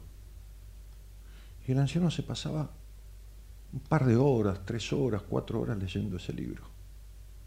Y entonces venía una vez cada tanto y daba respuestas como siempre, hasta que los muchachos un día, cuando el anciano no estaba, y estaba con toda la multitud, o la pequeña multitud, se metieron en la casa y le robaron el libro, que era el libro que supuestamente nutría al anciano, lógicamente. Se llevaron el libro y a los dos días, arrepentidos, pero muy curiosos, lo trajeron. Y entonces le devolvieron el libro al anciano, le pidieron perdón, pero dijimos, te lo vamos a devolver con una condición, que nos digas por qué todo el libro está en blanco y vos te pasás horas ante él. Y el anciano le dijo, porque lo que importa de un libro no es lo que dice, sino lo que sugiere. Y entonces estamos hablando, esto viene a colación de, que de, con- de contar una historia a partir de la nada y a partir de lo que te sugiere y cambiarla todo el tiempo. Y el viejo daba respuestas todo el tiempo a partir de lo que le sugería el momento. Y eso yo lo, lo- relaciono con lo que estábamos hablando antes, que es el saber. Claro. Este, y Que no es el conocer. No, que puede, puede, puede ocurrir. El, el saber es una. es un. es una este, actitud frente al desconcierto. Es un canal que se abre frente al desconcierto. Entonces, el desconcierto te está invitando a que des una respuesta que no sabes, pero el saber te la da. El saber te la da. ¿Por qué? Porque el, el saber es conoce las leyes últimas, las leyes más sutiles, más finas del conocimiento. Porque- es la observación. Por- por- La observación calma. Este, es esa calma que de alguna manera est- estás sin miedo, estás sin vergüenza, estás sin jueces en tu cabeza, Claro, tal cual. estás sin mandatos, estás, sin- estás sin prejuicios, estás en, en un lugar donde las palabras fluyen Despojado. muy tranquilas, muy, muy, muy en paz. Todos los seres humanos tenemos esa condición. Por supuesto. La del saber. Por eso que yo, yo siempre diferencio eso, ¿no? Este, el conocimiento del saber. El saber es el, el mecanismo para aplicar un conocimiento y tampoco rígido y estricto. ¿no? Tengo una canción que hice con él que el estribillo dice, eh, yo no quiero ser sabio, prefiero ser un idiota. Es una, una canción que tiene ese estribillo, ¿no? Porque toda esa, esa, esa imposición, ¿viste? De que uno se hace grande, se hace viejo y tiene que, tendría que ser sabio. ¿Pero por qué? no, no, para nada. ¿Por qué condenamos a una persona que tenga que ser sabio? claro. También se puede madurar la estupidez. Se puede ¿no? ser, Se puede se ser puede mucho ser más estúpido. Exactamente. A través del tiempo, entonces, sí. entonces a mí me garantiza mucho más alegría la estupidez que la sabiduría. Sí, por supuesto. Lo Sí. único que habría que regular el nivel de estupidez, porque después la estupidez si es con, para, con vos mismo está todo bien, pero si empiezas a perjudicar a terceros habría que regular. No, pero eso ya entra, entra- no entra en el estúpido, entra en el boludo. Bueno, ahí Por- ya, porque o sea, se puede el, ser el- boludo hasta es como el psicópata porque no tiene cura. El estúpido, Da vergüenza, el estúpido da, da el, el vergüenza. estúpido da vergüenza, pero el estúpido, el- el- el- hay dos clases de estúpido. O sea, estamos hablando del estúpido capaz. O sea, el que es capaz de darse cuenta que es estúpido o dice estupidez. No, que hace florecer O su sea, estupidez. El, El que estúpido- hace, el estúpido consciente. hace florecer su estupidez. Porque el estúpido inconsciente es el boludo. Exacto, el estúpido Y el inconsciente. boludo, como digo siempre, es como el psicópata. Porque para, porque el psicópata es incurable, el verdadero psicópata, no el que psicopatea un poco, no, bueno, todos tenemos algo de psicopatones, todos tenemos algo de víctima, todo. Ok, porque el psicópata no reconoce, conoce la realidad, pero no reconoce su afectación. Exacto. El boludo conoce la realidad, pero no reconoce que es boludo. Y mientras alguien no reconozca algo, no lo puede sanar. La estupidez, la estupidez consciente es el error es que estábamos hablando, ¿no? Es Claro. el error que hace que lo normal, lo, ro- lo normal se rompa. Este, sos una especie de anomalía, esa cosa que interpela al- al- al- a lo que está estanco en la normalidad. O sea, es esa cosa que da vergüenza porque te saca de lugar, te corre de lugar. El- es, es correr el punto de encaje a un lugar donde las cosas fluyen naturalmente y en calma. Cuando uno lo hace de- manera consciente, ¿no? Sí, sí, estamos Así de es. acuerdo. O sea, Fernando, ¿qué ibas a decir? Te quedaste ahí. No, eh, sí. Eh, Yo, a ver, lo que quería hacer era preguntarle a Gustavo una guitarra. cuándo va a tocar. Porque Ah. creo, yo creo que la gente está esperando que vayas a tocar. ¿Y cuándo vas a tocar? ¿En dónde? ¿Y cuándo? no sabes. Es- Este Es una estupidez. No me acuerdo. No me No me acuerdo, acuerdo. pero no me acuerdo. Ah, sí, pero acá en. Creo que el día 14 de, de septiembre. me- Sí. No, 9 de septiembre. 9 de septiembre. Creo que el día 9 de septiembre vamos a tocar en el Teatro Vorterix. Creo que una de esas fechas. Vorterix. es- Muy sí, bien. sí, Mm. el 9 de septiembre. Mm. Este, y vamos hasta los 4. ¿Y el próximo disco? Y el próximo pedacito de disco, que es Espíritu, que viene el 11, de- Espíritu. el 11 de agosto. Qué lindo. El 11 de agosto. Que es, este, justamente hay una canción que tiene que ver con, una relación con, con uno de, las, de los gatos, que se llama Espíritu Felino. Maravilloso. Ah, Espíritu Felino se llama el tema.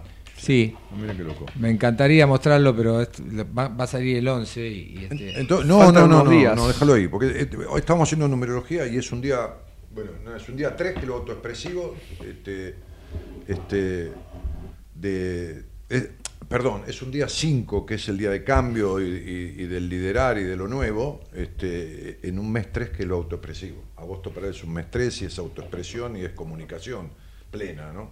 Este, que- y después viene septiembre, que es un mes 4 que es para ordenar y construir de acuerdo a lo comunicado en el mes anterior. Ah, mira qué ¿Qué bien. te parece? Eh, Analia Santillán dice, ¿ahora se van a vacunar contra la culebrilla? Este, Todos. sí, todos, sí, seguramente, sí. Porque tengo- escucho una propaganda yo en la tengo radio dos- que dice, la- eh, cualquiera que tuvo, her- eh, no me acuerdo qué enfermedad, Varicela. varicela tiene el virus del herpes zóster o la culebrilla dentro, así que, Sí. así que qué, Así que nada. nada, dejate de romper las Mira, el virus es, el virus es, AD es, eh, ARN, es información. Queda estancado en los ganglios paravertebrales, a los que tuvimos varicela, eh, por toda la vida.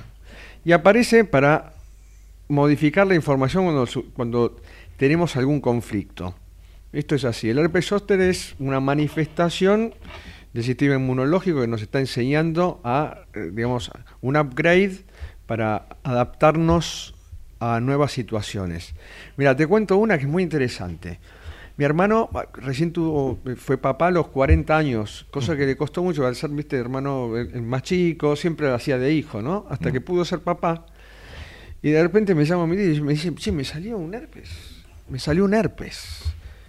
¿Y dónde te salió el herpes? En la panza, me dice.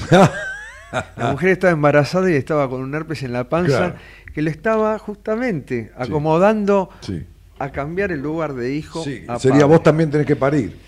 No, sí, y, o yo diría, estás aprendiendo a ser papá. Bueno, está bien. Qué interesante. Yo, si tuviera una banda punk, le pondría Herbert Zoster. muy bueno, muy bueno, sí, Claro, total. pues es una banda conflictiva. Sí, totalmente.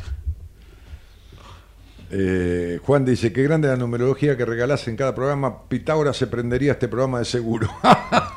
qué personaje ese Pitágoras, Dios santo. Eh, sábado 9 del 9, dice Natalia, tocan en Vorterix. ¿Lo debe haber Sí. googleado? Sí, seguramente. Gracias, muchas gracias. Bueno. Que alguien me diga del público qué día voy a tocar. ¿Qué día yo. tenés que tocar Este, para, para sacarte de la estupidez de no saber? por- Por supuesto. Es que claro, la inconsciencia es lo que te hace Sí. vos, total. Sí, sí. Este, Analia dice, yo tengo cinco dosis del COVID. Bueno, fíjate que eso, hay gente que no le ha hecho nada y hay gente que la, desde miocarditis a, a coágulos, todo esto Acuérdense, lo el- aprendí de él, ¿no? Pero El espíritu le gana a la materia. el que está mal de espíritu, fíjese, arreglelo. Martín Cueto dice, uy, el programa que me perdí, la reputa madre, recién me sumo. Pero escuchalo, si queda subido al, al, al- ¿cómo se llama? ¿Eh? YouTube y Spotify. A mi canal de YouTube, a Spotify, lo ves, lo escuchás, haces lo que quieras. Mi canal de Spotify se llaman los dos iguales, Daniel Martínez, buena compañía. Así que. Vos decís que el espíritu Está bueno que moto. la gente llame para reclamarse a sí mismo. Sí. Sí, sí, sí. Sí, sí, ¿qué se reclamarían ustedes? A ver, va- va- vamos a, eh, a ver qué estupidez han hecho en la vida, bueno, ¿no? eh, eh, esa es la pregunta. Yo no quiero mi castigo para la cumpleañera, por favor, muchas gracias. Yo Yo no no quiero castigo, castigo, sería. sí. No, mi castigo. Yo lo que Este, le reclamaría en la vida es haberme hecho caso. Muy bien. Esas frases que tira. Pará, repetímela porque estaba tratando de descifrar algo que escribió. No sé, se me. No sabe lo que le, dijo. le reclamaría en la vida haberle hecho caso. ¿Le reclamaría la vida? Haberme hecho caso. Claro. Ah, haberte hecho caso a vos mismo. Ah, pero esto te pone en una situación de controversia, estimado. No, porque eso me da gracia. Me causa, da, da la vuelta y me causa gracia, no me causa reflexión lo que acabo de decir. Ah, mira vos. Sí. Ah, mira vos. Le resulta gracioso lo idiota que es. Sí. Eh, Sí, a, mí- a mí también me pasa. ¿eh? Calma. Eh, calma, calma, Tere. ¿A vos también te, te pasa? Marcelo Soifer. Marcelo Soifer, Ah, sí. sí. Gran periodista. Fernando dice, un ejemplo de coherencia y, hum- y humanidad, lejos de los protocolos y dogmas que deshumanizaron la medicina. Un abrazo grande, Marcelo. Marcelo Soifer, eh, salud. eh, eh, lo tenemos hace tiempo en, en las redes, acompañándonos en las, En las nuestras en las nuestras. y en las de todos. Y María José se ríe, ¿eh? María José se ríe de lo que le dijeron. Jaja, tal cual, sí. Dortona, digo. Muy bien, bueno. vamos un abrazo y un aplauso. Bien a María Por José. fin, gente con sentido del humor, che. Sí. Ah, sí, claro, por supuesto. Perdón, quería decir salud legal, salud legal, Marcelo Soifer, que es un, un excelente periodista, de los pocos que trabaja independiente. Bueno, bueno, un, un abrazo para él y agradecimiento por, por, por la línea difícil Sí. que toma. Mamita querida.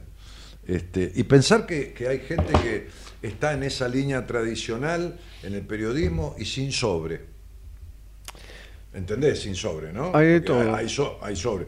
Pero, pero hay mucho sobre.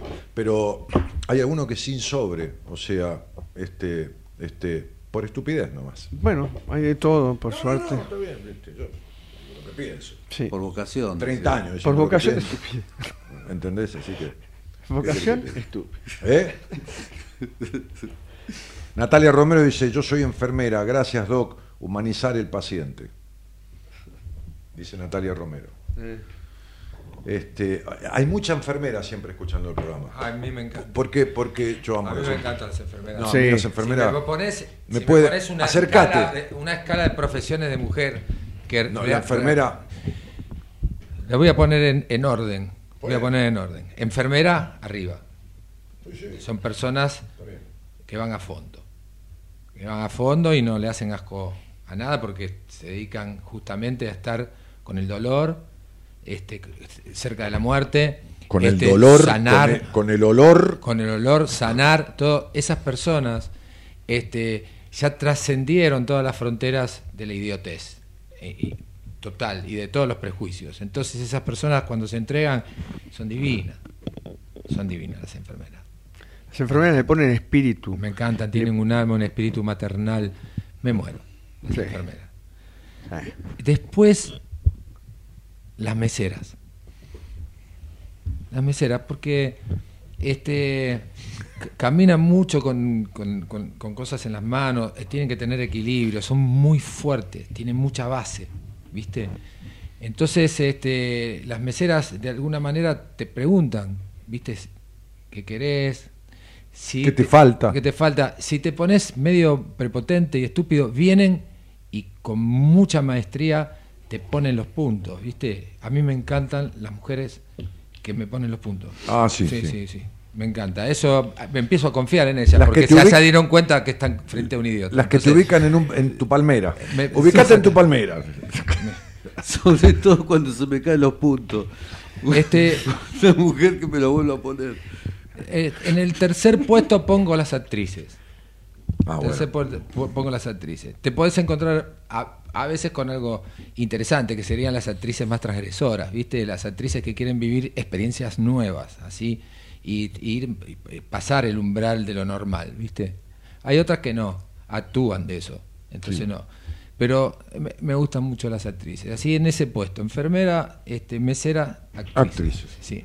Este, ojo, mujer policía, cuatro. Ah, ¿te gusta que, mujer policía, sí. ¿te gusta que ella lleve la pistola? Me gusta la mujer policía porque es correcta. Son personas correctas. A mí Vos- me- gustan las personas correctas porque de alguna manera este, hay un universo inexpugnable por detrás que uno puede eh, llegar a, a disfrutar. Ah, mira. Sí. Ah, detrás del uniforme. Estimula Claro, la imaginación. exacto, Más allá del uniforme. Más allá, de, claro, del uniforme. Del uniforme. Sí, si sostener un uniforme eh, eh, hace hablar de una persona con carácter. O sea, llevar Sí. un uniforme tenés que tener carácter, ¿no? ¿Viste cómo están paradas las mujeres policía? Sí. Tienen una parada Sí. eh, desafiante, maravillosa, ¿viste? Sí. Las miras así y te miran así de frente y tenés que bajar la mirada. Sí. No, no, no, pará, pará, pará. Tenés que bajar la mirada, sí, sí, sí. Sí, sí. Sí, porque yo a veces uno mira haciéndose el canchero, me- ¿viste? O sí, que no, que está por no, encima no, de la no, cosa. para nada, no, no. Bueno, yo sí, qué sé yo. A Ah, veces uno mira así como diciendo, ¿viste? Sí, sí. Mira más cómo que te lleves uniforme, yo Mira cómo te miro. Mira cómo bueno, te miro. entonces la otra persona me dice, te dice, mira cómo te miro yo. Entonces ahí Claro, toma. tenés que, tenés que bajar la mirada. Ahí va. La mujer policía me hace bajar la mirada. Eso me gusta también. Me hace más, me hace humilde. Estás humilde. Me hace humilde. Muy bien, Sí. está bien. Eloísa, ¿vos fuiste mm, este, camarera en, en México o no? Se me ocurrió esa pregunta. En México no, soy mesera acá. Ah, seguro, no ¿viste? lo sabía y estaba ¿Viste? seguro. ¿Viste? ¿Fuiste mesera en Buenos Aires? Claro, ¿Viste ¿viste? cómo nos sirvió? Ah, mirá, mirá, mirá, yo no lo sabía. ¿eh? Y fíjate Mirá, cómo está parada. Hace, años que trabajamos juntos. Fíjate esta parada con la este con la cámara Bueno, pero esa- esa suave, parada- ni se mueve la cámara. esa- Si la llevo a agarrar yo esa cámara se movería para todos lados. Sí, claro, no, ni hablar, desprolijísimo. Es decir, claro. Desprolijísimo, pero se para así porque no te olvides que es futbolista. y Parece que juega bien al fútbol porque juega con varones también. Y bien. Ya la, la parada medio de, ¿viste? No, no- no se recibe la pelota con las piernas cerradas. Con la pierna abierta. Claro, hay que plantarse. Bien sólida, está plantada. Está plantada, sí. Este, la rodilla hay que arreglar, ¿no? Ya está, ya está casi para volver a usar. Mira, Muy bien. te, te la encargo, Fernando, No sé, ¿De qué que jugás? cuando quiera que venga. No, yo- De delantero. de delantera, de delantera. ¿Sos de hacer goles? Vamos. Por favor, Gustavo, cantame un pedazo de Yo no quiero castigo. Hoy es mi cumpleaños, porfi, porfi, te amo. Ya no quiero castigo por no hacer lo que debo. No preciso verdades porque soy verdadero. Eh, yo, yo no quiero juzgar. ¿No? ¿Cómo es? No me quiero juzgar por pensar diferente. Yo no voy a vivir como diga la gente. No me siento vencido por no llegar primero. Voy con la frente alta mostrando mis agujeros. Con todos mis errores encendí mi lucero y hoy me siento querido porque ahora me quiero. Muy bien, muy bien, muy bien. Qué letra, qué letrita, papá. Ah, dice, te amo largo, ¿no? Este, me muero de amor, dice Elizabeth. Eh, Ah, Gracias. Marta Moreto que aplaude, bueno, nada, interacciones de, de toda la gente que está escuchando y viendo, por supuesto, porque son los que están por aquí. Hay otros que están de la radio, hay otros que están de los otros Qué interesante que una persona te diga, y se escucha mucho, me muero de amor. ¿Cuánto dice de real eso, no? Porque Por este- por este momento. El amor es la muerte del ego. El amor es la muerte del ego. Está bien que uno muera de amor. Sí, claro, por supuesto. Sí, Muy sí. buena esa. Sí, sí, y de alguna manera te hace inmortal, porque este, si el ego muere, sos eterno. Sí. No, porque además si morís de amor por alguien o por alguienes, y en diferentes circunstancias y diferentes actividades y profesiones, te podés morir del físico, pero eh, quedás en el otro. Sí, es la manera de, de- de- de trascender. De ¿no? trascender, Sí, lo que das. Por Es lo único sí. que te llevas. Sí. Lo único que me llevo de este mundo cuando me muera es, es lo que di, nada más. Es lo único que queda. Claro. Qué interesante ¿Qué- morir de amor, ¿no? ¿Qué, qué pasa, Alarcón?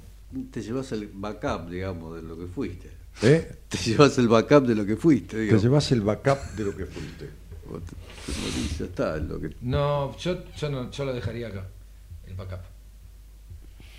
Claro, pero pesado supuestamente. No, pero supuestamente la, todo lo que es la información de uno, de, de- de lo que, de todo lo que vivió, pasó, eh, comió, qué sé yo, todo eso sería el, la información que contiene todo un espíritu que, para decirlo de una manera poética, pero dije backup, pero con ese sentido, de todo eso. ¿Pero por qué te lo llevas? ¿Vos decís que te llevas el disco rígido? Y, y- No, no, en el caso que te fueras, eso es, eh, digamos, vos sos tu, eso es tu transporte, digamos, eso, vas montado en eso. Ah, Sí, sí, no, yo creo que es hollín, todo lo que es. Es un hollín que queda en el cam- campo morfogenético. Son las cenizas. Sí, de- de las cenizas, vida. son las cenizas de uno que queda en el campo morfogenético. El espíritu viaja lumínico porque se alimentó de todo ese hollín. Bueno, yo pienso lo contrario, ahora te agarro en la salida y lo charlamos.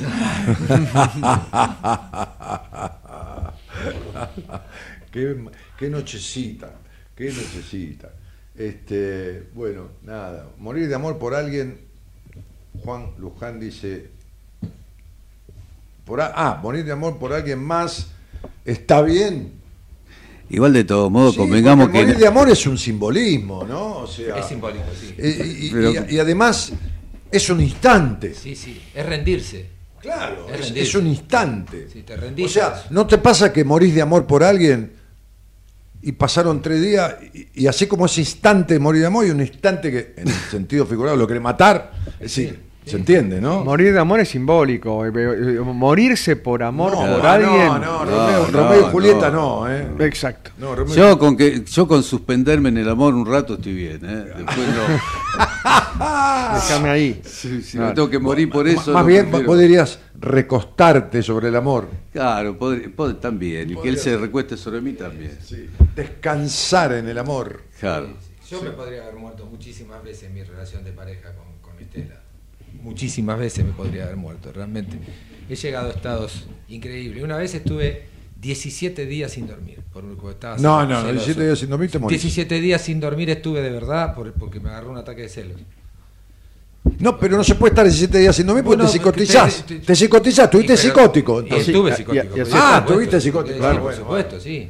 No hay manera. ¿eh? Sí, Se te sí. va la cabeza a la mierda. Sí, Sí, al tercer día, pero te seguí yéndose- yéndome por 17 días. Mira, buscaste la locura.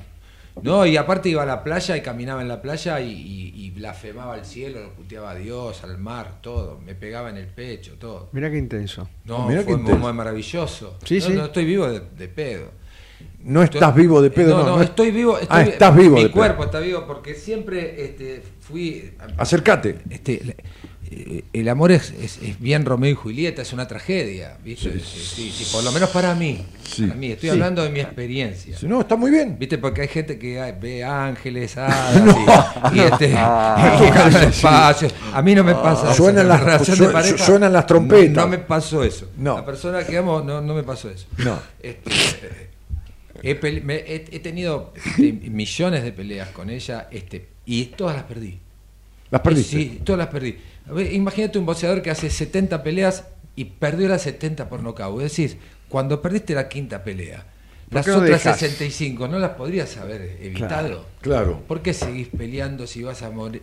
Siempre vas a perder por nocaut. Y eso era lo interesante de, de, de las Que te discusiones maten con un ella. poco. Es que, que exactamente, que me terminen matando un poco, ¿viste? Sí. O sea, que detenga de alguna manera y haga desaparecer a quien soy. Y eso lo produce el amor. El amor tiene esa capacidad de, de matar al ego. Porque es, es mucho más poderoso que el ego. Está muy bien eso. Muchísimo, tiene muchísimo más poder. Entonces lo necesita, viene para asesinar al ego, el amor. Entonces está bien que uno muera de amor, simbólicamente hablando. Sí, sí, pero- Sí, sí, claro. yo, yo gracias, a, gracias al amor realmente que había detrás de sopo- como soporte, Sí, sí, te este, pude vivir toda esa experiencia este, demencial durante tantos años. Me separé Bueno. como mil veces. Fí- Fíjate que hay, bueno. hay- hablando de, de actrices y actores, hay, hay una película que, que tiene una de las escenas, una de las dos escenas o tres, no me acuerdo, que la academia juzgó o evaluó como las mejores de la historia de Hollywood, que es donde Nicholson, en, en, en, en- en mejor, mejor Imposible, le dice a... ¿eh? As good as it gets se llama la película. Es mejor imposible, está bien, en la traducción. Sí, pero la actriz es este Catherine- no, Catherine Hepburn, cualquiera. Bah, no importa. Están, están, eh, eh, ella creo que era una mesera, Creo que sí. claro, y están sentados, el tipo un fóbico, de trastorno obsesivo compulsivo total, este eh, imposible, fóbico al vínculo, fóbico, o sea, se sentaba, limpiaba todos los cubiertos 40 veces, eh, es un, es un- toc. es un peliculón. Lo que hace Nicholson ahí es una, es una, es un, un insulto a- a- al 99% de los actores del mundo. Este, y, y la mira con un dejo de ternura, porque le era imposible la ternura al tipo, y le dice de una manera que esa escena está, por eso te digo, una de las mejores de la historia de Hollywood, le dice, vos me das ganas de ser mejor. Es eso. Es eso. Es eso. Es Vos me eso. das ganas de ser Sí, mejor. Sí. Y tiene que morir el que es peor. Sí. Para darle paso. Acercate a al ese- micrófono. A ese otro que es mejor. Claro. Así es. Diane Keaton, no, no, no, no, No, es sí, Diane sí. Keaton, no, no. La puta madre, no me sale. Es Ahora- una, ahora va a salir, Es una actriz flacucha, me- media nariz, que es, Houston. hermosa, es hermosa. Angélica Houston no era. No, no. Bueno. No, ¿quién es? ¿Quién Nuestro, es nuestro conocimiento de cine, evidentemente, de, de actores falló.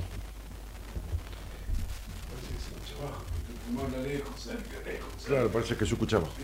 Che, ¿quién es Eloísa? Mejor imposible. No, deja. Está en otra. Yo me fijo, vos tranquilo. Este. Actriz. Nos queda un minuto, me parece, mejor ¿no? Ya nos vamos, tranquilo. Mejor imposible. Son las 2 de la mañana. Helen Hume, no la, no la vi, pero ahora me acordé. A ver, acá está Helen Hume. Helen Hume que tiene que Helen Hume tiene una película tiene una película maravillosa Helen Hume No sé, está. Este, Está hace haciendo- dos horas que estás interrumpiendo. no anda lo cagaste recién no. el cómo no anda pelado Lo lograste. vení acá vení acá. Vení, vení. vení acá vení acá vení Vení acá. acá, no vení acá vení acá. Correte correte corre esta para acá y agarrá la de él. No agarrá la de él quiere decir la silla eh este ok. Eh, Catherine tiene una película maravillosa que se llama Seis sesiones de sexo. Seis sesiones de sexo. La película tiene veintipico de años y en la película arranca con una mujer que es psicóloga, terapeuta. Eh, eh, Hepburn vive con su marido este, y le dice: Tengo un paciente que necesito que lo atiendas.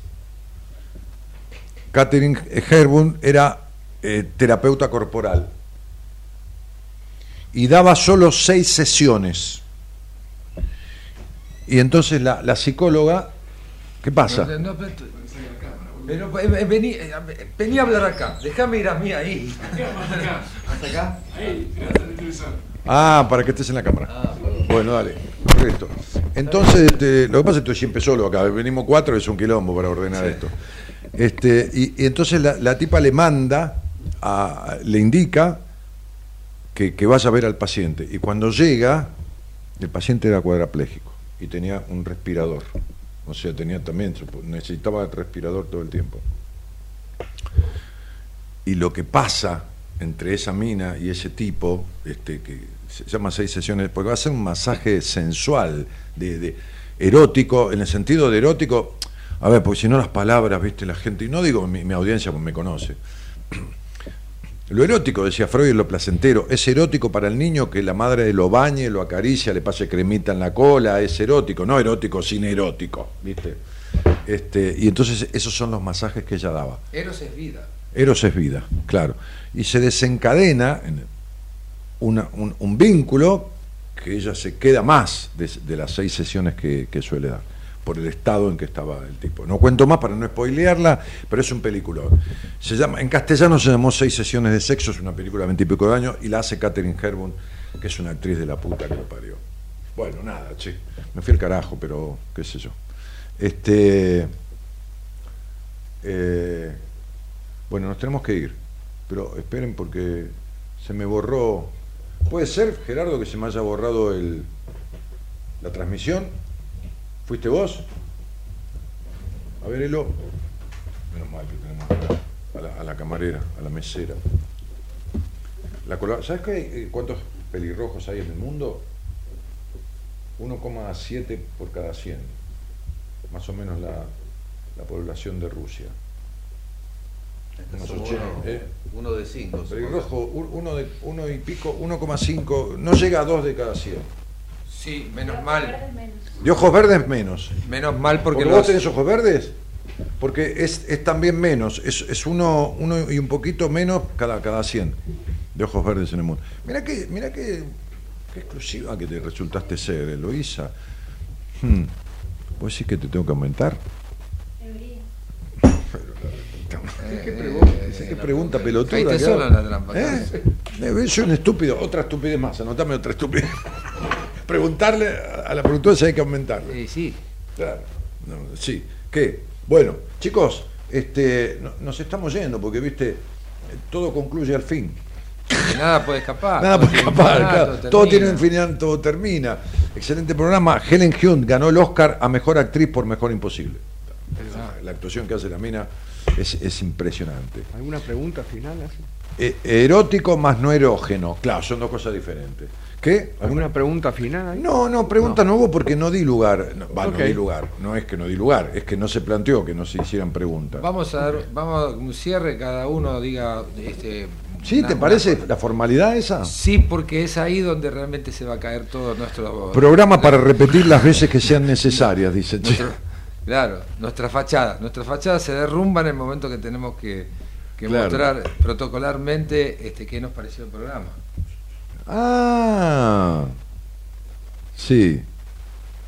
Yo digo la continuidad de, de nuestras habituales cenas. Exactamente. La continuidad. Esa- exactamente. Ahora invitamos a toda la gente a encontrarnos en algún boliche o bar de Buenos Aires Mm. a continuar este, noches filosóficas poéticas que no llevan a ningún lado. Este, los invitamos a todos.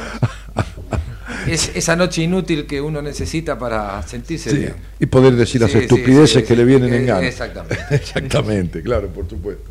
Sí. Como un día me dijo Facundo Cabral, che, este, después de hacer este viaje, que es mi último vuelo, este, y fue, este, me dijo, no, no, no, va- va- vamos a algún lugar, este, y le digo, mira, a mí me gusta mucho clásica y moderna, que estaba abierto en esa época. Y me dijo, yo nunca hice nada, y le digo, yo tampoco. Y vamos, y no llevamos ni la guitarra ni nada. Nos sentamos y que la gente venga y empezamos a hablar. Y hablamos de cualquier cosa. Y eso, eso es hermoso. Está bárbaro. Eso es hermoso. Conversar es lindo. Eso, eso está bárbaro. Bueno, nada. Para mí fue una continuidad porque no le pusimos freno, no le pusimos tema, no le pusimos libreto, no le pusimos nada más que lo que venía. Exacto. ¿Qué tenés para, O sea, para confundir? Eh, fue sin freno de mano. sin freno de mano. Fue, fue un programa sin freno de mano. Sí, Un programa sin freno de mano. Sí. Este cuarteto se formó de alguna manera, eh, sabe de el quinto, ¿no? El quinto nos formó. Acá el gran otro. el el gran gran otro otro. nos, fue- nos- nos acercó. Sí. Yo creo que hay, que hay que hay cosas que tienen que ver con cierta rebeldía que viven cada uno de nosotros, entonces eso es resonancia. Y bueno, y acá estamos. Este, una alegría, pero además nos sentimos, cada vez que nos juntamos nos sentimos un poco más contentos y más completos. Exacto. Sí, Exacto. sí. Y hay más niños también, que eso creo Sí, que más alarga la vida. sí, más sí, niños. sí, sí, sí, sí. Sí. Sí, es un grupo sin pasado, ni futuro. No, ni futuro Sí, tampoco. Sí, sí, sí, sí. Es un grupo presente. Ese presente, sí, sí, presente.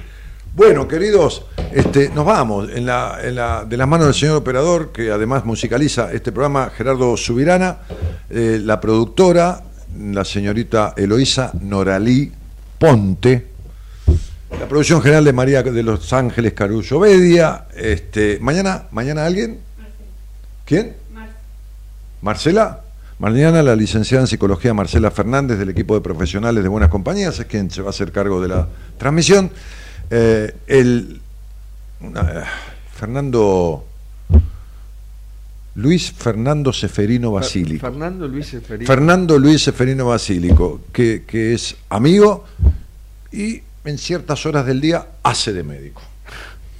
Gustavo Cordera, que es amigo y en Sí. ciertas horas del día hace de músico. Sí, sí, Claro. Jorge Alargón, que es amigo, que en ciertas horas del día hace de su vida alguna canción y alguna reparación a las cuales se dedica Sí, artesanalmente, sí. que me asombra también. Sí, sí, sí. Este, yo cuando empezó con los maniquíes Sí. Este, y los trajo por primera vez, este, un amigo se encontró con un maniquí, lo, lo agarró a él de, de acá Sí. y le dijo, Sí. Alarcón, Alarcón. ¿qué clase de perversión es esta? ¿Qué- qué- ¿Qué clase de perversión? Sí, ah, claro. agarró para el otro lado. Sí, sí, sí, sí, porque encontró la, la camioneta llena de cuerpos, ¿viste? Este, desnudos, ¿no?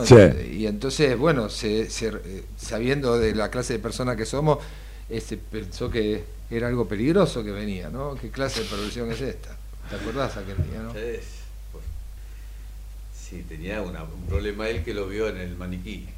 Claro, por Claro, supuesto. él tenía un problema que reflejó en el maniquí. Proyectó en el maniquí. que proyectó en el maniquí, por supuesto. Es que las cosas tienen vida. Siempre Bueno. la tuvieron. Mi nombre es Daniel Jorge Martínez y, y para mí una, una, una noche, este, a ver, extrapolada de, de- del mundo cotidiano al estudio de radio. Pero, pero así es cuando nos juntamos siempre. Este, y uno, la verdad que si, si hay una cosa que, que me hace bien en la vida es ser quien se me cantan las pelotas ser, ¿no? Este, y yo te aseguro que es una muy buena receta. Te va a ir mal en algún momento, mal con respecto a los resultados. Pero, pero el peor de los fracasos y la peor de las traiciones es la traición a uno mismo. Buenas noches a todos y gracias por estar.